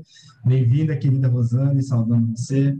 É, e mais outras pessoas que estão conosco aqui. Depois eu digo o nome de todo mundo, mas eu queria aproveitar o, o, esse comentário, porque esses dias eu conversava com a minha namorada, com a Fernanda, sobre essas diferenças que eu via é, entre os jornalistas, e pelo amor de Deus, não estou fazendo nenhuma crítica aos repórteres formados agora, que entraram na redação, que trabalham ao, no, no, mesmo período que eu, né, nesse período mais recente, dos, de, de outros jornalistas, como a Rosane, que tem uma, é, vocês podem perceber que ela tem uma formação até é, é, profissional diferente, mais rica, porque ah, no seu discurso, Rosane, você até me corrija se eu estiver equivocado, confunde um pouco até da profissão com a sua essência, com a sua personalidade, assim, com, com, com seus julgamentos, né? Enfim, embora seja sua profissão ali, mas o que está errado está errado, o que está certo está certo, né? E, e isso é muito legal da gente ver e, e eu conversava com meu namorado que a gente falava, ah, mas os repórteres, tal repórter está falando sobre um jornalista específico, não faz mais isso, né? Mais replica uma informação, pega uma outra, leva ali e tal, e, e não tem mais esse, esse envolvimento tão visceral. E a gente chegou nesse ponto, né, de dizer assim, né, eu falei para ela, olha, tem, tem jornalistas que têm esse tem um, que, que são é, é, tem uma fizeram nascer a profissão dentro de si, né? Então, muito provavelmente, se eles virem alguma coisa errada, eles vão noticiar, independente de ser o pai, a mãe, o tio, o avô, o, né? É uma coisa que vai além de tudo isso, é uma questão mais, mais, mais intensa. Então, muito obrigado também, Rosane, porque é muito bom eu, como profissional, é, é, assim, ouvir isso é muito legal, porque a gente vê a profissão viva, sabe? A importância que a imprensa, o jornalismo tem para a nossa sociedade. É, eu acredito que são profissionais como você, que são pessoas como você, que fazem essa importância, né? Quando a gente diz na faculdade assim, o jornalismo tem uma, é fundamental para o amadurecimento da democracia, é porque são essas pessoas como você, como tantas outras, que fazem a imprensa de, com esse com esse, com esse compromisso, né, com essa honestidade, é, que a gente pode fazer uma afirmação dessa de forma tão veemente, dizer que o jornalismo, sim, ele, ele, ele é parcela parte muito importante dessa forma, desse amadurecimento, do desenvolvimento social de um país, de uma cidade, de um bairro. Enfim, a, imprensa está envolvida com isso por isso mesmo, porque nós estamos aqui trazendo a informação, provocando as reflexões, é, apontando o que está errado, mesmo, denunciando o que está errado, né? É, faz, isso faz parte do processo. E vou, vou falar, vou a, a, é, aproveitar uma próxima pergunta, que aí você já complementa o que você precisar. E eu queria dizer o seguinte: é perguntar o seguinte: quando eu sou crítico à imprensa, sabendo do papel que ela tem, quando eu sou irresponsavelmente crítico contra a, a imprensa, como a gente estava falando, é, é, possível que eu seja esse crítico e seja antirracista? Porque, veja, se a imprensa é tão importante é, no, no, nesse, nesse, debate sobre desenvolvimento social, tá? tão importante para o amadurecimento da democracia, que são questões importantes tá? para que a gente é, lute por igualdade racial, para que a gente come, é, entre nesse conflito racial para ganhar, né? que a gente diminua aí a, a aliás, abra mais portas para a população negra, coloque, coloque em, em, pé de igualdade. Se a imprensa é partícula importante dessa estrutura, tá? É, quando eu sou crítico, quando eu vou lá e me oponho à imprensa de forma irresponsável, condeno, como você falou, como você disse, sem prova, sem, sem nenhum tipo de dado, é, porque a imprensa não diz o que eu quero. Eu posso ser esta pessoa e ao mesmo tempo ser antirracista, Rosane? Olha, eu acho que você pode ser antirracista, mas você, é, na hora que você critica a imprensa, que você acha que a imprensa tem que ser manipulada, que ela tem que atender a interesses de grupo, é, você está querendo mortificar a democracia. Tá. Né? É, é para você não pode dizer que um país é democrático quando ele não tem uma imprensa livre. Porque você também não vai ter o direito de se expressar, você não vai ter liberdade de se expressar. Se a imprensa não pode se expressar com liberdade, o cidadão também não, não pode. Então, você está vivendo num regime de exceção, né? numa ditadura, né? alguma coisa que não é democracia. Qualquer regime que não é democracia. Agora, o sujeito é é vítima de racismo. Mas ele não acha que a imprensa tem que ser livre. Ora, como assim? Né? Você tem um exemplo muito claro hoje, está tá estabelecido, é, um, é, é, é, é personagem vivo da, do, do, do, atual governo. Né? Você tem um indivíduo que é negro, que é contrário aos negros e é contrário à imprensa livre que acha que a imprensa tem que ser direcionada, tem que só noticiar o lado bom do, do, do Estado. Ora, o Estado tem defeito, porque o Estado é feito por pessoas, comete erros. Né? O Estado, para ser melhor, ele tem que ter participação do cidadão. E o cidadão, para ter um Estado melhor, ele tem que tomar conta desse Estado, né? Ele tem que acompanhar as ações do Estado. E o Estado que é verdadeiro, que é verdadeiramente democrático, ele acolhe as opiniões do cidadão. Não adianta, né? Não adianta você ter uh, um Estado bonzinho que faz tudo bonitinho, mas faz tudo bonitinho, mas não é para o cidadão, para o bem-estar do cidadão. Agora, o, indivíduo é negro, ele é, é, é contra o racismo, mas ele acha que a imprensa tem que ter, tem que ser modulada aos interesses do, do, do a quem ele serve. Brincadeira. Isso daí é, é, é, a mesma coisa de que eu, eu vou dizer o seguinte: olha, você tem liberdade para ir daqui a 10 metros, mas da, de 10 metros você já não tem mais liberdade. Que liberdade é essa? Eu estou te colocando numa cela. É. Eu não estou te dando liberdade, eu estou te aprisionando num espaço que você pode caminhar só 10 metros. Então, veja que isso não tem nenhuma lógica. Agora, esse, é, hoje, quando você tem uma empresa que ela está muito mais. Quer dizer, você tem o caso do, do, do Alberto lá do Rio Grande do Sul, mas você tem casos a cada 21 minutos, né? ou infrações de tempo menor de, de assassinatos, de mortalidade de jovens, de mulheres, de homens, que estão aí. A letalidade policial está ganhando. Hoje não tem como esconder. O é. celular virou é, parceiro de quem é contrário à letalidade da polícia. Tudo é gravado. Qualquer... Esse rapaz que foi espancado até a morte estava lá gravado, foi o celular que gravou. Então, não tem hoje, você tem uma tecnologia que te favorece a, a, a construção, inclusive, de provas das coisas equivocadas nesse país. E, e o que, que você tem aí? Você tem, você não pode, é, é, é, a meu ver, você ser seletivo nesse ponto. Tem que ser para todos. Todos têm que ter informação, todos. Não importa quem seja, sabe? Não, é, é hoje a imprensa está muito mais voltada à questão do, do, do, racismo, porque aconteceu no momento quem queria matar por, por, o sujeito, porque ele era negro, resolveu matar na hora errada. Matou na véspera do dia da consciência negra. Mas essa consciência não tem que ser só negra, não. Essa consciência é. tem que ser negra, branca, amarela, azul, vermelho. Uhum. Ela tem que ser de todas as cores. Porque você não pode. Eu, eu outro dia estava conversando com uma amiga e disse para ela o seguinte: olha, eu acho que as pessoas, é, numa determinada faixa de idade, que já tem compreensão, deveriam, deveriam ver uma autópsia uma autópsia. Uma autópsia num cadáver negro num cadáver branco. Uma autópsia. Sem ela saber quem, era, quem eram os indivíduos, quem era o dono daquelas vísceras. Que é para saber que não tem diferença. Então, ela é, ela é imbecil a ponto de separar as pessoas, de provocar cisões, de provocar divisão a partir da cor de, da epiderme. É muito idiotice. Hoje, isso representa prejuízo para o país, porque se você tem 56% da população que é negra, é essa força de trabalho, que essa é a força de trabalho do país. Você imagina o seguinte: os negros resolvem cruzar os braços do país, em todo o país, vamos supor, uma coisa hipotética. Isso não vai acontecer nunca, porque você ainda você tem os negros da Casa Grande, você tem os negros da senzala, né? Você tem essa, essa fratura dentro da, dentro da população negra. Aí vamos supor, todos param. Esse país para. É lockdown. Não tem jeito. Porque eles são maioria da força de trabalho. Então não venha com essa história de querer, olha, eu sou antirracista, mas eu quero uma imprensa controlada. Você não é nada, você não é nem antirracista.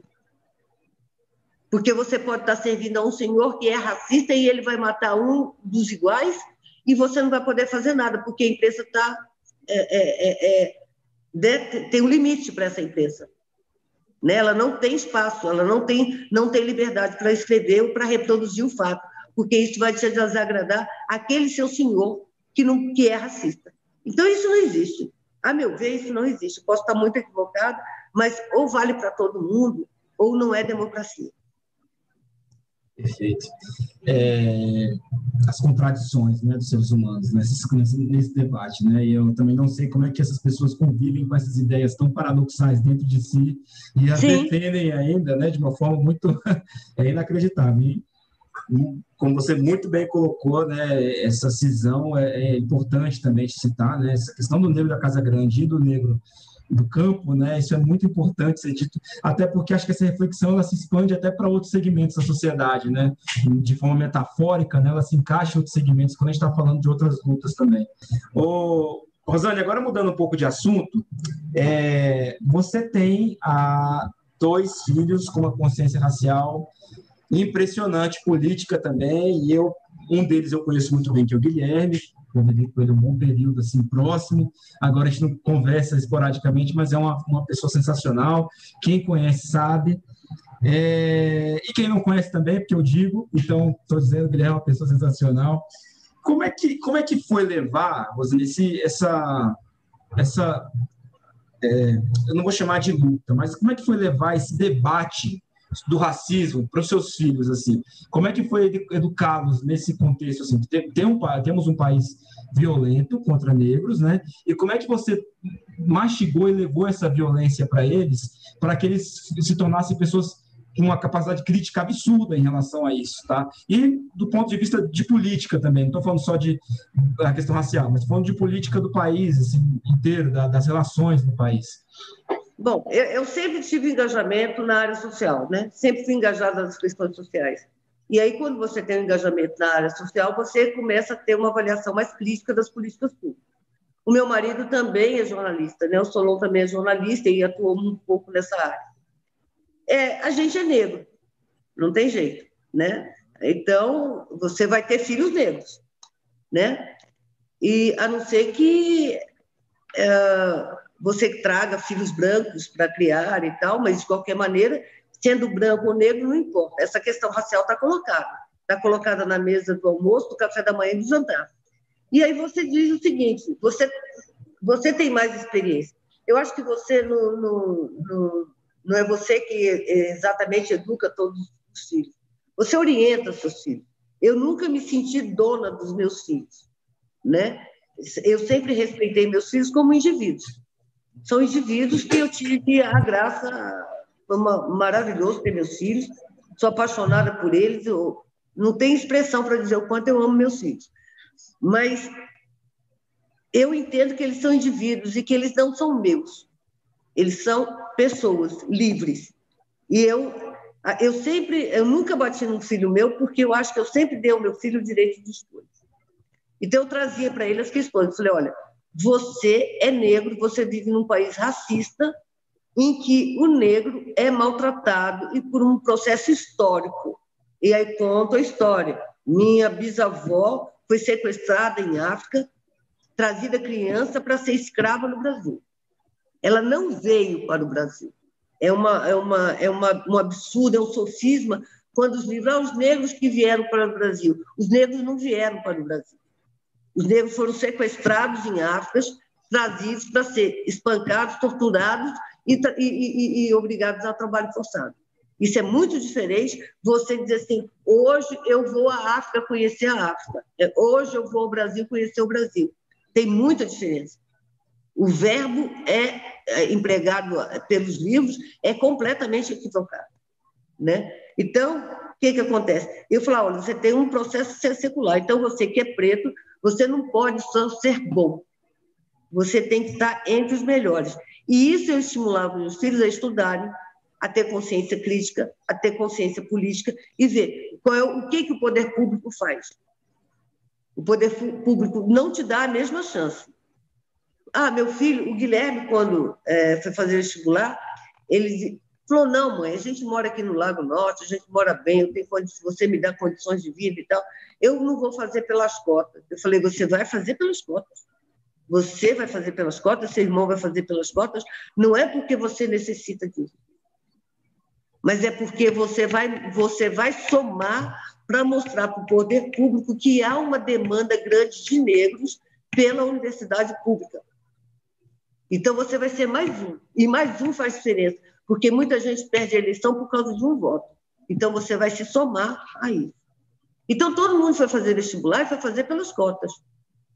Porque era importante naquele momento, porque as cotas estavam chegando em Brasília, a UNB estava com esse processo, era importante mostrar que havia uma pressão da população negra por espaço na universidade pública. Né? Qualquer coisa que tiver cota, eu quero estar lá, porque é para mostrar que há uma pressão da população negra por esse espaço, que esse espaço não está restrito aos não negros, tá? é um espaço para todos, para todos. A escola pública é espaço para todos, a universidade é espaço para todos. Ah, mas vai estudar e vai passar na UNB. Também, se não passar na UNB, não vai ter curso superior, porque eu não pago, não vou pagar a universidade. Por quê? Porque tem casa, comida e roupa lavada, então tem que passar na UNB. Então, foi assim. E, então, isso vai criando uma consciência que você vai trazendo o fato para a discussão da mesa da hora do almoço, para a hora do jantar, para o café da manhã, e isso vai, você vai introjetando nos seus filhos uma realidade que está colocada, que você não está pintando né, de, de cor de rosa e azul a realidade, não. Você está trazendo para dentro de casa as cores reais do que está acontecendo lá fora. Porque, de uma maneira ou de outra, você tem o privilégio de estar em contato com, com diferentes setores ao mesmo tempo, pela profissão que você exerce. Então, você tem um volume de informação que nem todos têm. Né? O fato de ser jornalista é você ter lições, aprendizado e acúmulo de informação diariamente e a cada instante.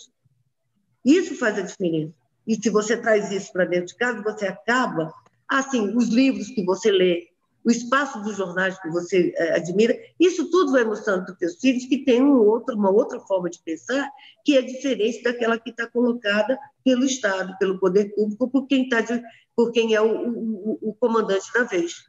Né? Então, isso faz a diferença. E aí os meninos vão, e assim, os grupos de amigos que eu tenho, né, minhas amigas, meus amigos, são todos da, é, a gente na época dizia assim, somos todos é, da teologia da libertação, embora eu não fosse católico, mas a gente era, a gente estava querendo um, um, um, Brasil mais igualitário, a gente queria uma nação com saúde para todos, com educação para todos, que é o sonho de qualquer um. Quem gosta desse país quer isso, né? que todos tenham um bom patamar de educação, sejam livres, sejam libertos e possam ir e ser respeitados aonde estiverem independentemente de cor de pele, de condição social, de condição econômica, é respeito, é só isso.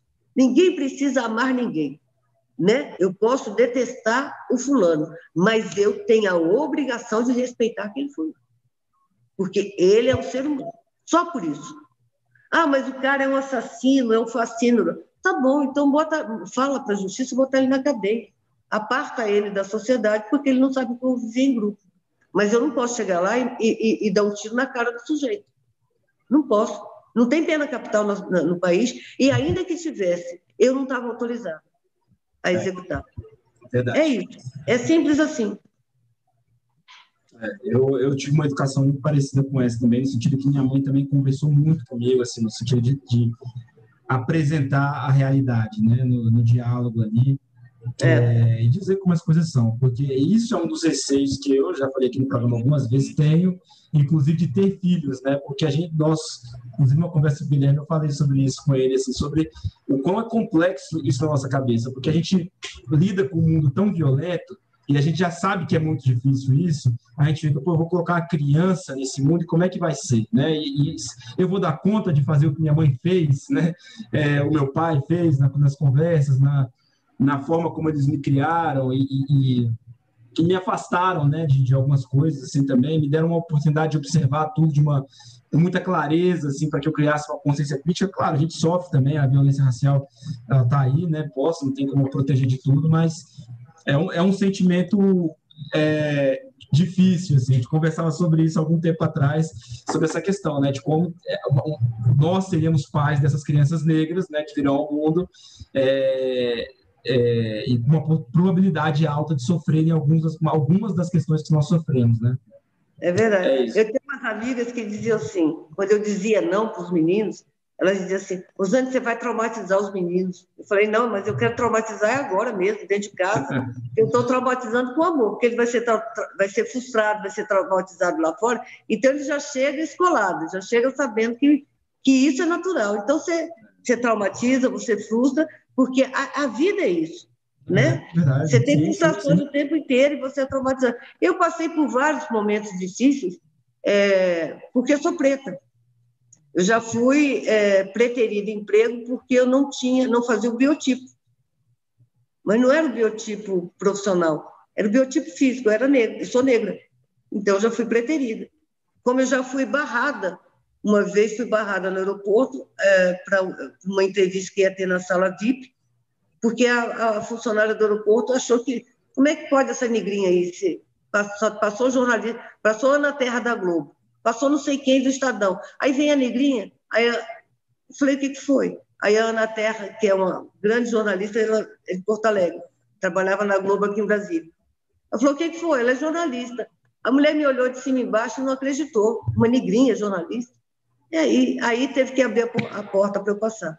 Mas coisas assim, que são sutis, mas que é prova de uma educação deformada que as pessoas têm em relação ao outro. Entendeu? É verdade. Vamos falar sobre educação daqui a pouquinho. É, trocando a perspectiva agora, a gente estava olhando para os seus filhos, agora olhando para você. É, como é que é ser uma mãe negra nessa Brasília, neste Brasil? É, como é que você é, explicaria isso, se tivesse que explicar para uma pessoa de outro país, de outro lugar, assim, de uma forma bem simples, como é que é, o que, que é para você, o que significa isso ser uma mãe negra? Olha, eu acho que assim, eu, eu não tenho, eu não tenho o que reclamar. Eu, uh, eu acho que é normal. Eu acho que uh, a gente também não pode começar a ver fantasma em todos os lados.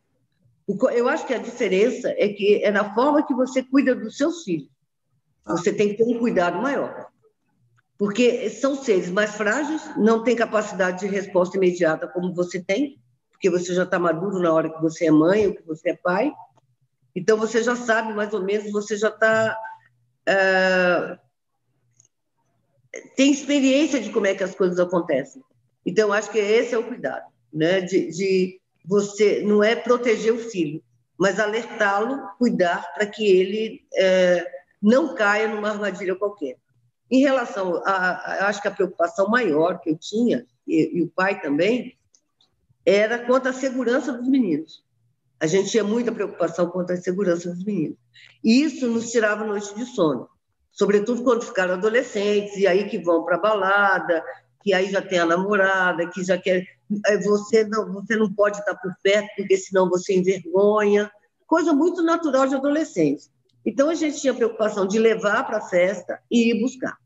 Quando os meninos ficaram maiores, que aí tirou carteira de habilitação, aí eu falei, tudo bem. Ah, você vai deixar levar o carro? Falei, não, não vou levar, não vou deixar. Não vou deixar e você vai ter o seu próprio carro, trabalho vai ter o seu próprio carro para você levar onde quiser. É claro que eu tinha condição de dar o carro para eles, mas não dava porque eu tinha medo. Primeiro, vai para a balada, vai tomar uma cerveja, vai tomar uma, um vinho, sei lá, vai, sai da balada e ainda que diga o seguinte, não, eu não bebi nada, eu estava... Mas o cara vai ver o meu filho, que é negro, entrar dentro de um carro. Como é que esse, eu sou branco eu não tenho isso? Vai lá e quebra o meu filho e mata, como matou o filho da Valéria Velasco. A gangue matou o filho da Valéria Velasco, moeu. Então, são várias, várias situações que você diz assim: eu não vou expor o meu filho a esse risco. Ah, eu vou levar a namorada em casa. Ah, vou. Ah, pessoal, ah, você vai deixar o seu filho dormir com a sua namorada em casa? Eu falei, vou deixar meu filho dormir com a namorada dele em casa. Porque é muito mais seguro e era uma época em que você tinha uma série de é, é, episódios violentos em porta de motel. Então, leva a namorada para dormir em casa. O pai dela sabe? Sabe. A mãe está sabendo? Tá. Ah, então liga lá para saber se eles estão sabendo mesmo. Que ela vai dormir aqui. Avisa. Eu quero ouvir a ligação. Para não ter problema. Eu não. Eu, sabe? Aquela coisa de não ter problema. Sim, então avisa, está tudo certo.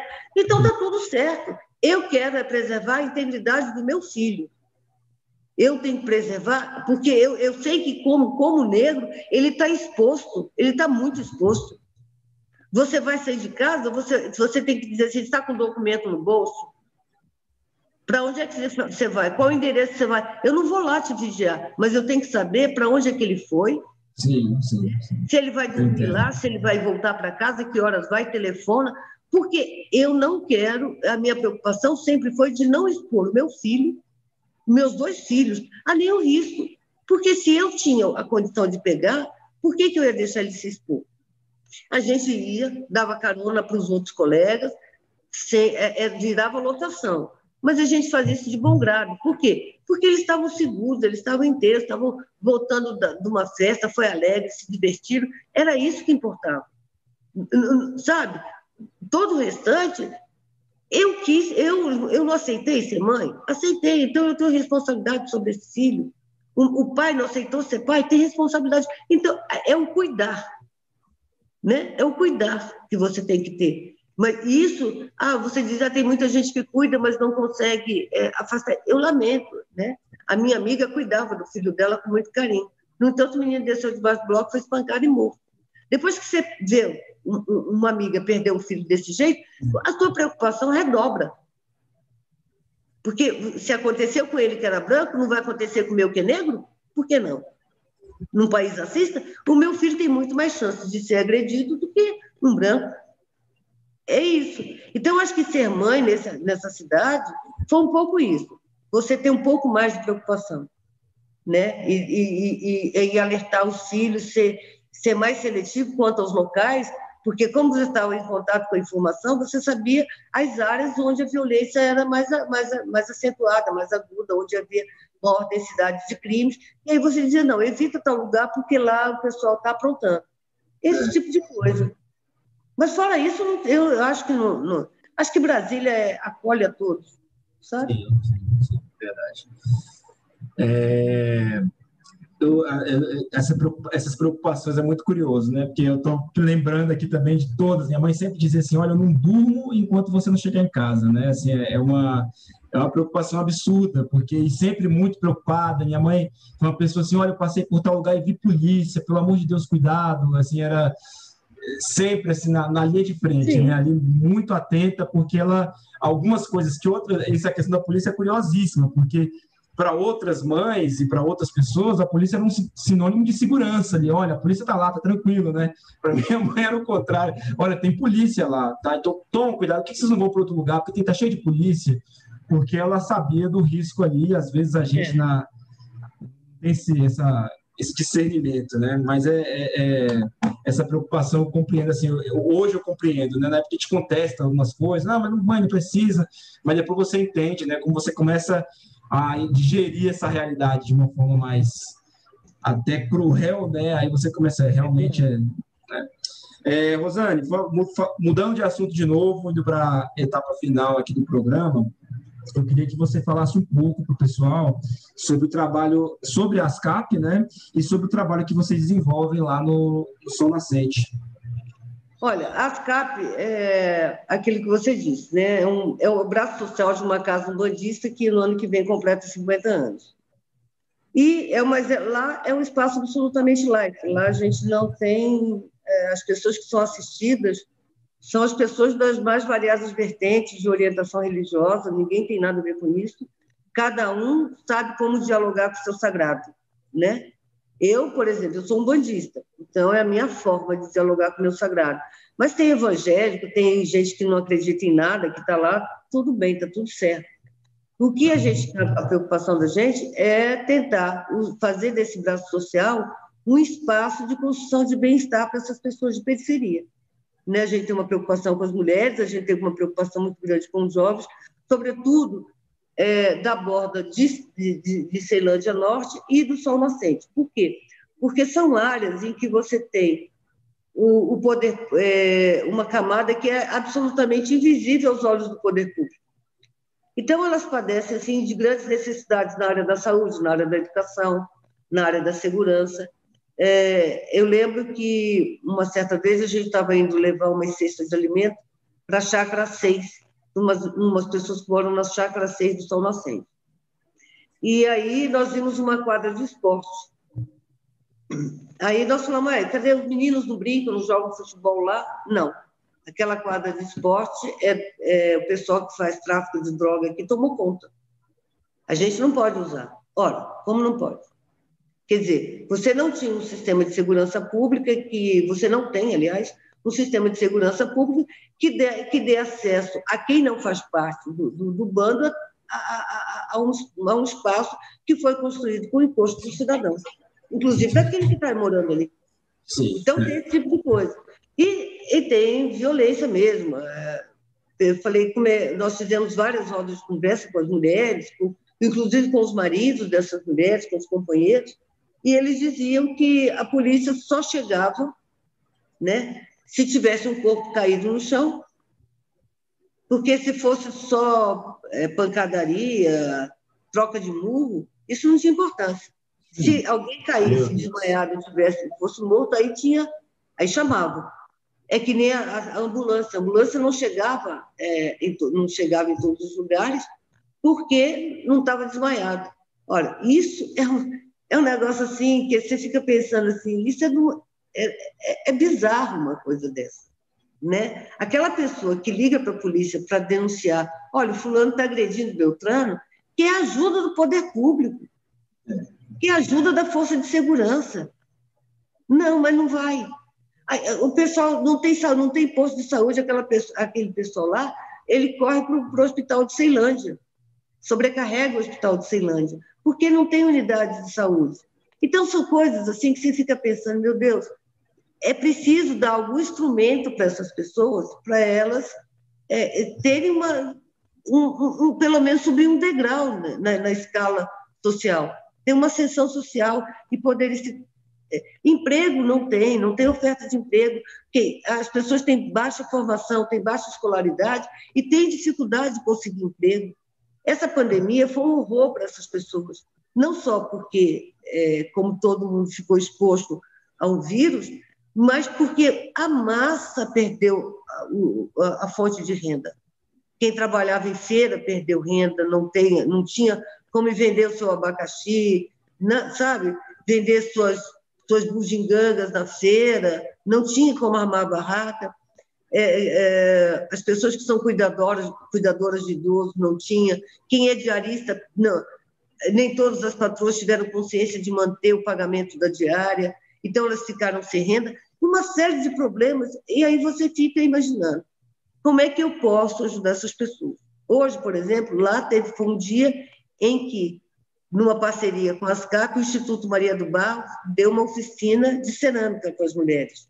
Foi um dia muito bonito as mulheres lá aprendendo a fazer cerâmica por meio do Instituto. A gente está assim, a gente vai, como a ASCAP é muito pequena, a ASCAP não tem uma fonte de renda, a única fonte de renda dela é um bazar que ela promove uh, no segundo sábado de cada mês, então a gente vai criando, buscando parceiros, que é para poder oferecer meios para essa população, sobretudo para as mulheres.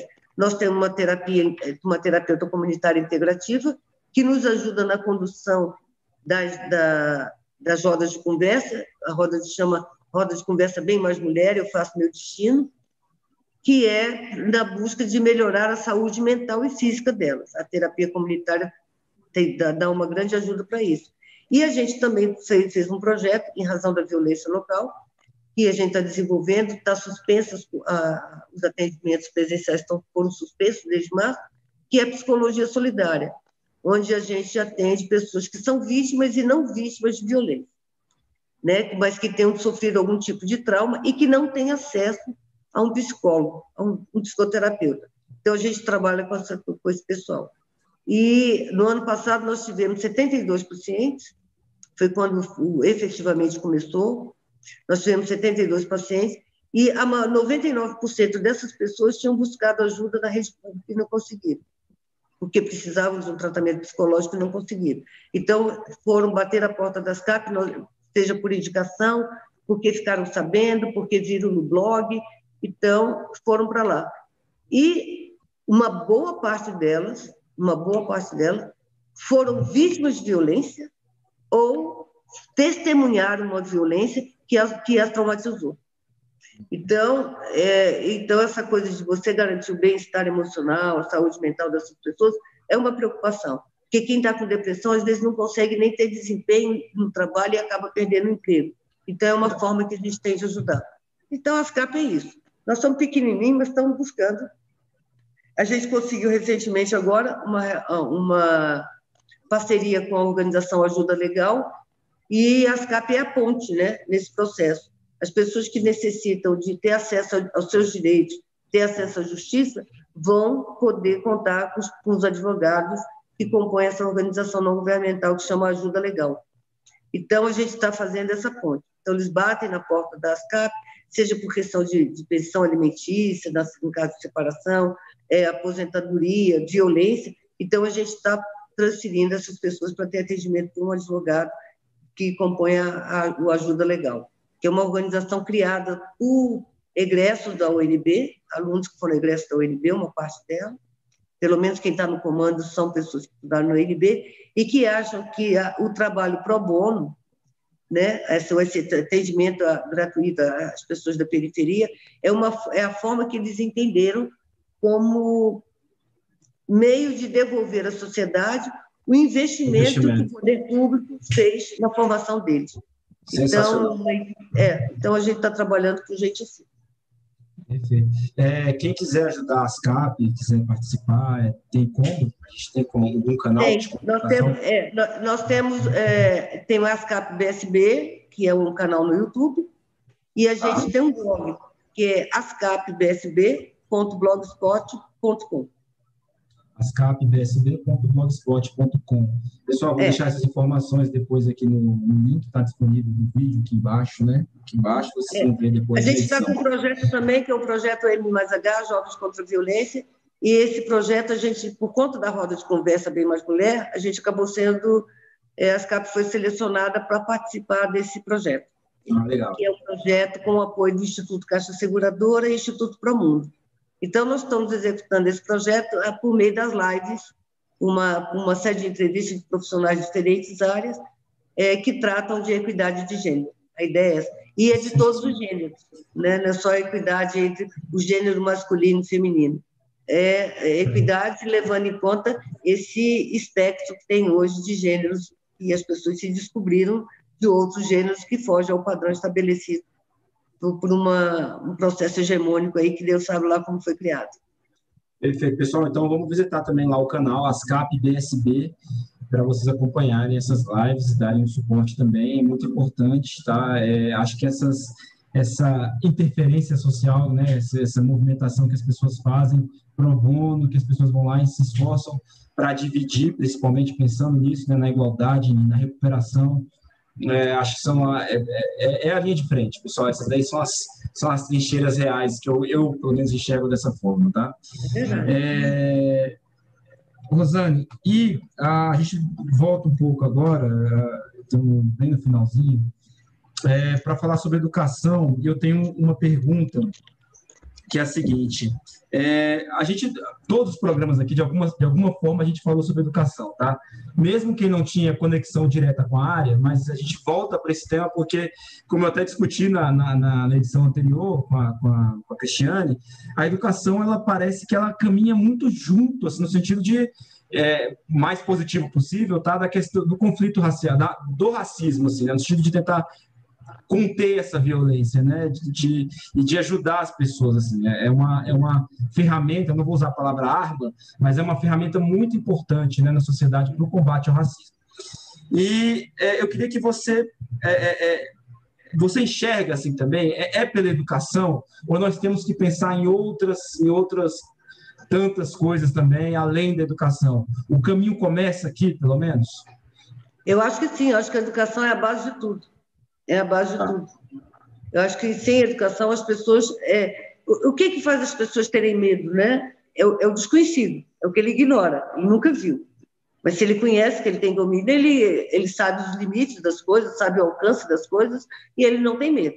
Então, acho que a educação é fundamental. Eu acho que a educação, e essa educação, ela tem que ser de muita qualidade. Né? Ela tá. tem que ser uma educação de qualidade, ela tem que ter uma preocupação exatamente com a formação do indivíduo, ah, mas eu estou dando o melhor do ensino e o, o, o fulano degenerou. Olha, né, nem tô, tem sempre alguém no rebanho de ovelhas que, que vai para o caminho diferente, segue uma, uma outra estrada. Isso não elimina a importância dessa coisa. Né?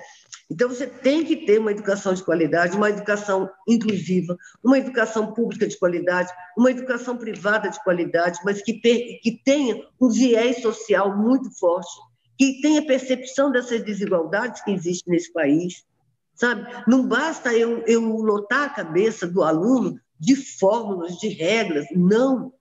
Ele tem que ter noção de onde ele vive, que, como, é que, como é que é formado esse país dele, o que, que falta nesse país dele para esse país ser melhor.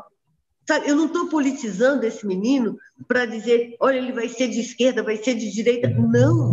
Eu tenho que confrontar a realidade, ele tem que ser confrontado com essa realidade que ele vive, para ele despertar do tanto que é importante ele aprender, do tanto que é importante ele estudar, que ele, ele se despertar para poder saber assim, qual é a colaboração, qual é eu posso dar para essa coisa melhorar.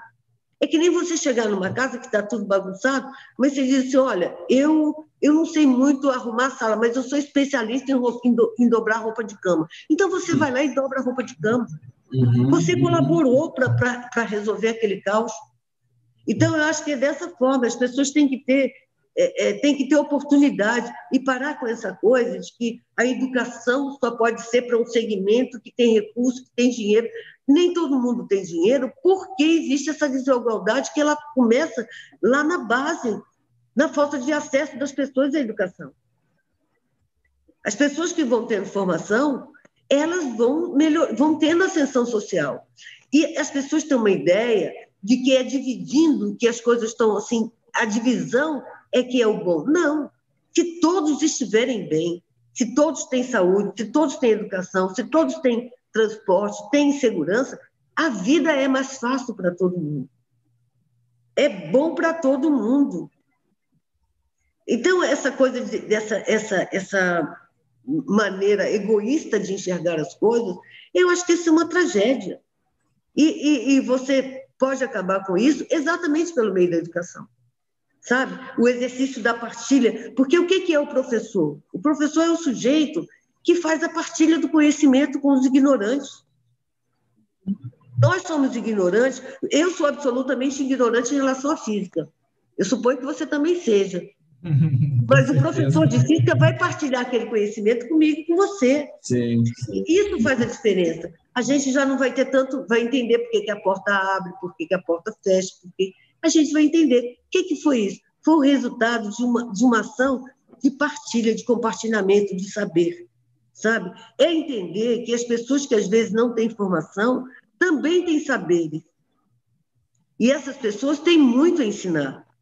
Eu vejo, é, é, eu percebi, isso já era muito claro para mim, quando eu vivia nas comunidades indígenas, vivia nas comunidades tradicionais como repórter. Essas pessoas não têm no letramento, mas têm saberes. E esses saberes são importantes. Elas estão vivas 60, 70 anos porque elas têm saberes né? ela tem um acúmulo de informação. Eu vi muita coisa importante, eu vi muita coisa interessante e que as pessoas estavam ali, mesmo sem, sem ter letramento, dividindo com todo mundo.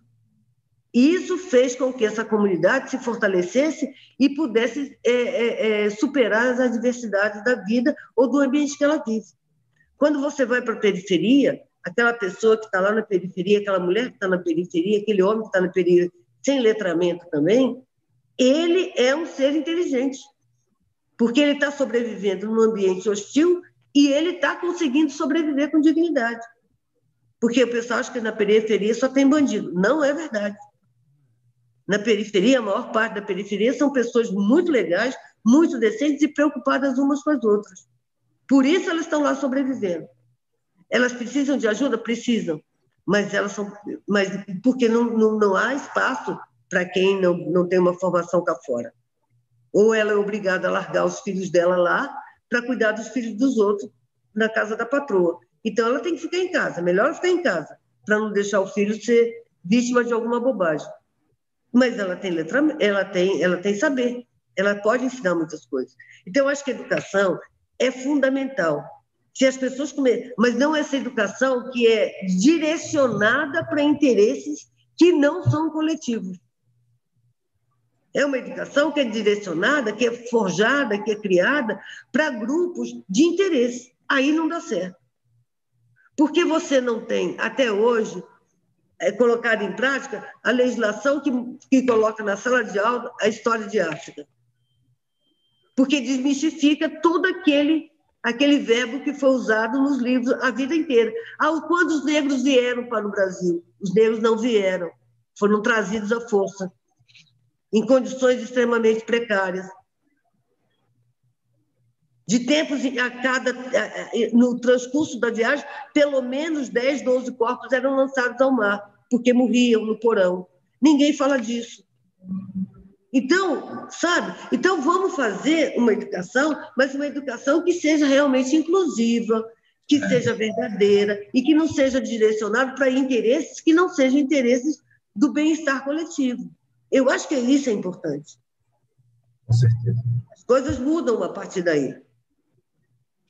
E é muito legal você estar tá tocando nessa questão de é, é, pelo menos indiretamente, né, nessa necessidade que nós temos de reformar a educação também, né, porque esse é o ponto que eu até queria chegar.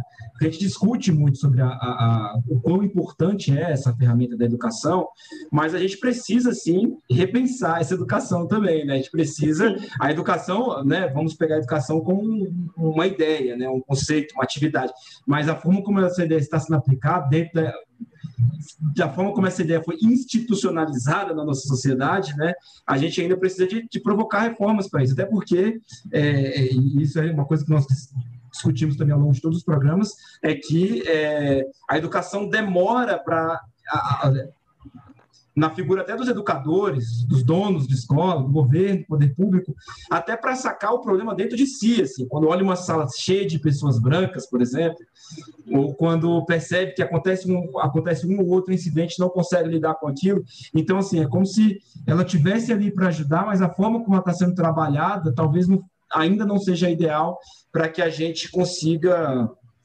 criar cidadãos, formar cidadãos, né, ou pelo menos sermos, sermos, parte dessa formação de cidadãos, educadores, nesse caso, é, é, e, e, as instituições todas, é, cidadãos conscientes principalmente dessa problemática racial, né, que eles sabem como solucionar isso. Porque, assim, eu, do meu ponto de vista, tendo a questão racial como central, assim, é de lá que surgem, pelo menos a maioria das nossas problemáticas sociais, se uma criança, um adolescente, um jovem, sai do banco da, da, da, da, da carteira da sala de aula consciente dessa problemática, problemática, tendo em vista isso, pelo menos, sabendo que, opa, peraí, para mim não é central, mas eu sei que esse é um problema muito, é uma questão muito importante na qual se pautam tantas outras e eu consigo enxergar isso aqui, né? Isso já é uma pessoa que lá na frente, ela vai conseguir, né, é, é, dependendo da, do, que ela, do que ela for trabalhar, do que ela for, sei lá, produzir para a vida dela, ela vai incluir pelo menos essa reflexão nisso, né? E a gente é, sempre cita aqui que teve uma procuradora do trabalho que nós entrevistamos aqui, e ela ela trouxe ela, ela trouxe isso de forma muito forte né? Porque a Cecília é, ela disse assim olha tem questões que eu vejo por exemplo quando eu estou no enfrentamento é, ela é procuradora do Ministério Público do Trabalho. Quando eu estou no enfrentamento ao trabalho escravo ela trabalha lá no Bico Amarelo na região complicadíssima sobre é, disso ela fala eu tem coisas que ações que eu faço estratégias que eu traço porque eu sou uma mulher negra consciente deste problema dessa forma, né? Ou seja, ali, além da ser mulher negra, ela teve uma educação que a mostrou essa, essa questão, seja em casa, na escola. Então, se as pessoas, os profissionais se formassem com essa perspectiva também, Rosane, eu acredito que é, nós teríamos muitos, muitos aliados aí, sabe? Mesmo que não fossem pessoas negras, mas, pô, peraí, eu identifiquei, existe, eu já vi, estudei, passei por isso. Agora, a minha preocupação é, quando uma criança sai da escola hoje, qual o conceito que ela tem da questão racial, sabe? Como é que isso é trabalhado? E eu vejo porque, assim, até quando, ontem, né, um dia que a gente vê muito no Instagram, Facebook, as escolas trabalhando a, a a questão da consciência negra e a forma como é trabalhado, né? Tipo, você vê assim que, cara, não tem. Isso aqui é como se fosse uma comemoração para eles, sei lá, uma celebração, de, assim, de uma. Eu quero dizer assim, é como se fosse uma. Como se fosse o dia de falar sobre samba, sabe? Sobre capoeira, sobre. É. Entendeu? Falta trazer o conceito crítico, né? Exatamente. Você não tem o que comemorar, né? Na verdade, tudo que tem dia nesse país é porque é discriminado. É, é verdade. Né? É verdade. Você não, é verdade. Tem, você não é. tem dia do branco, você não tem o dia do homem, né? mas você tem o dia do preto, você tem o dia da mulher, né? você tem o dia do idoso. Né? Então, tudo que, tudo que é escanteado, que é discriminado, você tem dia. E, e quando você fala de educação, as pessoas também se esquecem de falar, de fazer uma abordagem sobre aqueles que nos alimentam todos os dias, é. que é o meio rural. É, né? Você, você leva para o meio rural é, uma realidade que não é, o livro didático leva para o meio rural uma realidade que não é do, do mundo rural. Edifícios, carros e tudo mais. Ou seja, você trabalha muito mais é, a favor do êxito rural do que pela fixação do homem no campo. Mas, em contrapartida, 70% do que chega à nossa mesa é produzido pelo pequeno agricultor. E o filho dele não tem acesso à educação de qualidade também, é, que é. precisava ter, até para ele se aprimorar na arte de produzir alimentos, que é uma arte de produzir alimentos. Né? E a gente precisa desses alimentos que estão no perímetro urbano. Então, eu acho que educação é fundamental. Para mim, é assim, é a base. É, é pela educação que se aprende o respeito, é pela educação que se aprende como disse Mandela, né? Se você aprende a odiar, você também aprende a amar. O que, que foi esse aprender? É como você é educado. Se você foi educado para odiar, você vai passar a vida odiando, você vai passar a vida sendo racista, você vai passar a vida achando que o outro é o seu vassalo por conta da, é. da cor da pele, que ele é, é, que ser subserviente a você. Não, não é assim. Ele é um indivíduo é um ser humano e tem que ser respeitado como tal. É, então, o cara que, que, que, é, que, é, que é bem educado, ele aprende a, a, a, ser crítico, mas ele aprende também a respeitar as outras pessoas. E, e, e, o, ser, e o ser crítico não quer dizer ter ódio de. Né? Divergir não significa odiar. É, é, é você ter uma ideia diferente. E isso não, eu posso até ter divergências em relação a você, mas a gente tem uma relação extremamente amistosa de amigos. Eu tenho divergências com meus filhos, tenho divergências com meu marido, e nem por isso odeio todos eles. É divergir. Né? Eu tenho divergências com, com, com, dentro da minha casa, todo mundo tem. Ah, eu não gosto dessa coisa, você gosta, eu não gosto. Então, mas isso não quer dizer ódio. É por aí que acontece sabe? É. Então, eu acho que educação é, é, é, é, fazer com que você saiba aprender a conviver com as divergências, com as diferenças, com a diversidade, sem ódio, sem essa violência. Pessoas educadas não vão fazer o que está sendo feito com os negros nesse país. Não, vai ser fe... não vão fazer o que é feito com os brancos da periferia que têm baixo poder econômico e baixa escolaridade. Porque a gente imagina que esse preconceito ele é direcionado somente para a gente pela cor da pele. Vá para a periferia e você vai ver que lá também tem pessoas brancas que sofrem da mesma, da mesma situação. Claro que em grau menor, porque hoje, quando você fala de bala perdida, ela só é achada no corpo negro. Ah, sim. Né? Ela não é achada no corpo branco. Eventualmente, ela está no corpo branco, mas ela está sempre no corpo negro.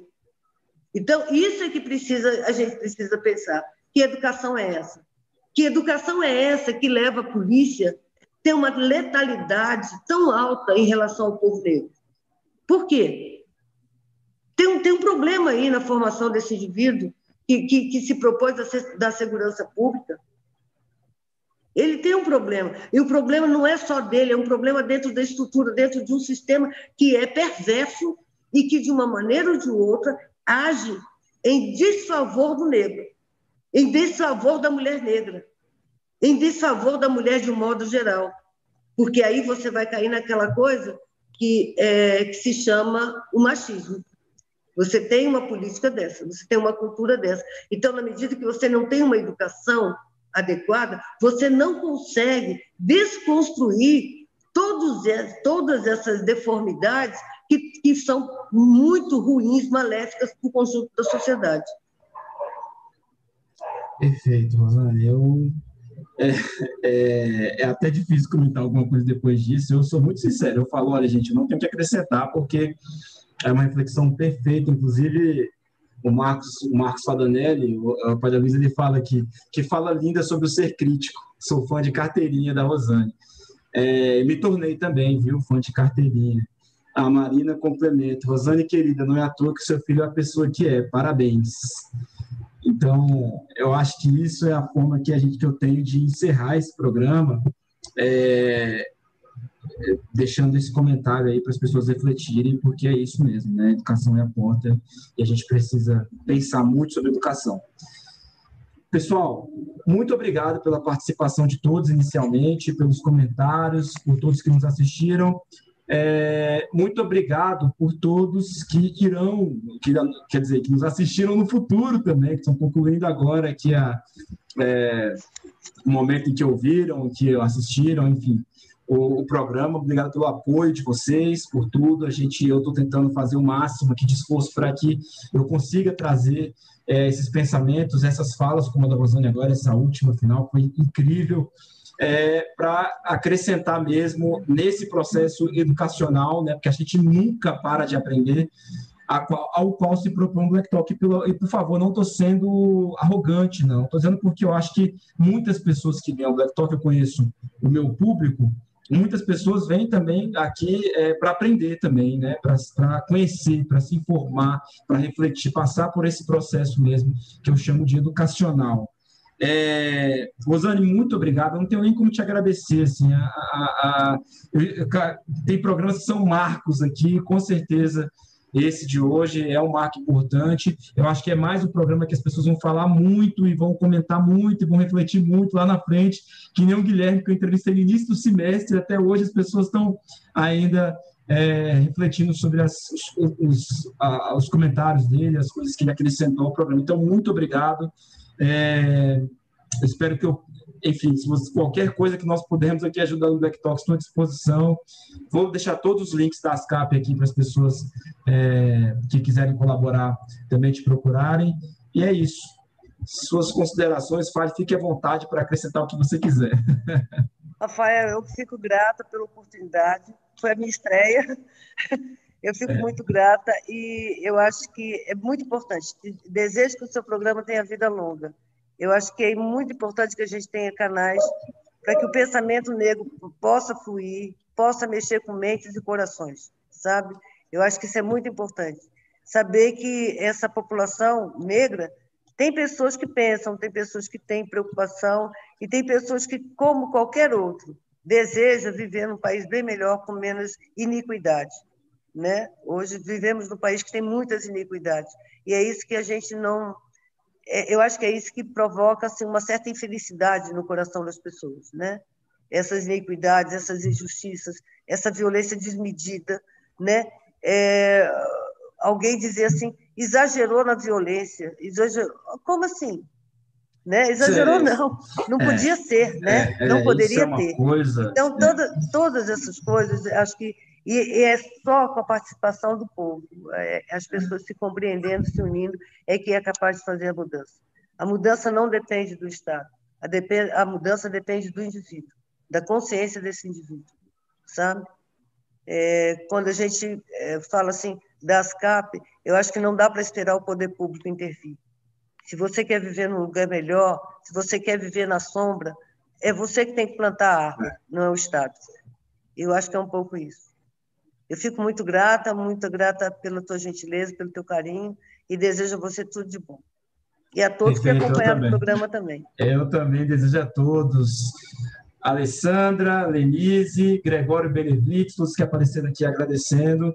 É, muito obrigado a todos vocês. Vamos juntos nessa, pessoal. Ontem foi o dia de reflexão, mas que essa reflexão continue aí no coração de vocês, sempre lembrando que, é, como, a, como a Rosane também lembrou ao longo do programa, essa consciência precisa ser de todas, tá? de todas e todos. É, todo mundo precisa pensar e refletir sobre essa questão, porque ela é muito importante para todo mundo aqui. E se você ainda está aí pensando, nossa, mas então, racismo é só violência, né? Aliás, para mim, o racismo é só a violência que aconteceu na, de quinta para sexta. Não, racismo é muito mais, ele influencia na vida de todo mundo negativamente, não tem absolutamente nenhum, nada positivo. E ele está, porque nós vivemos 400 anos de escravidão aqui, ele está intrinsecamente conectado às nossas instituições. Então, é a nossa função, o nosso trabalho, nossa missão com o nosso país. Vocês gostam desse papo de é, patriota, é, mas é a nossa missão com o nosso país, nesse sentido, é, brincadeiras à parte, é, recuperarmos ele desse, desse, desse, dessa tragédia, né? mesmo que seja para as gerações futuras. Então, vamos todos nos responsabilizar quanto a isso, porque estamos falando de vidas e do futuro das pessoas. Rosane, muito obrigado.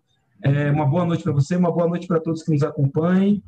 Mara Fernanda Marangoni, boa noite para vocês também, as últimas que comentaram aqui. Nos vemos na quarta-feira, às 8h30 da noite.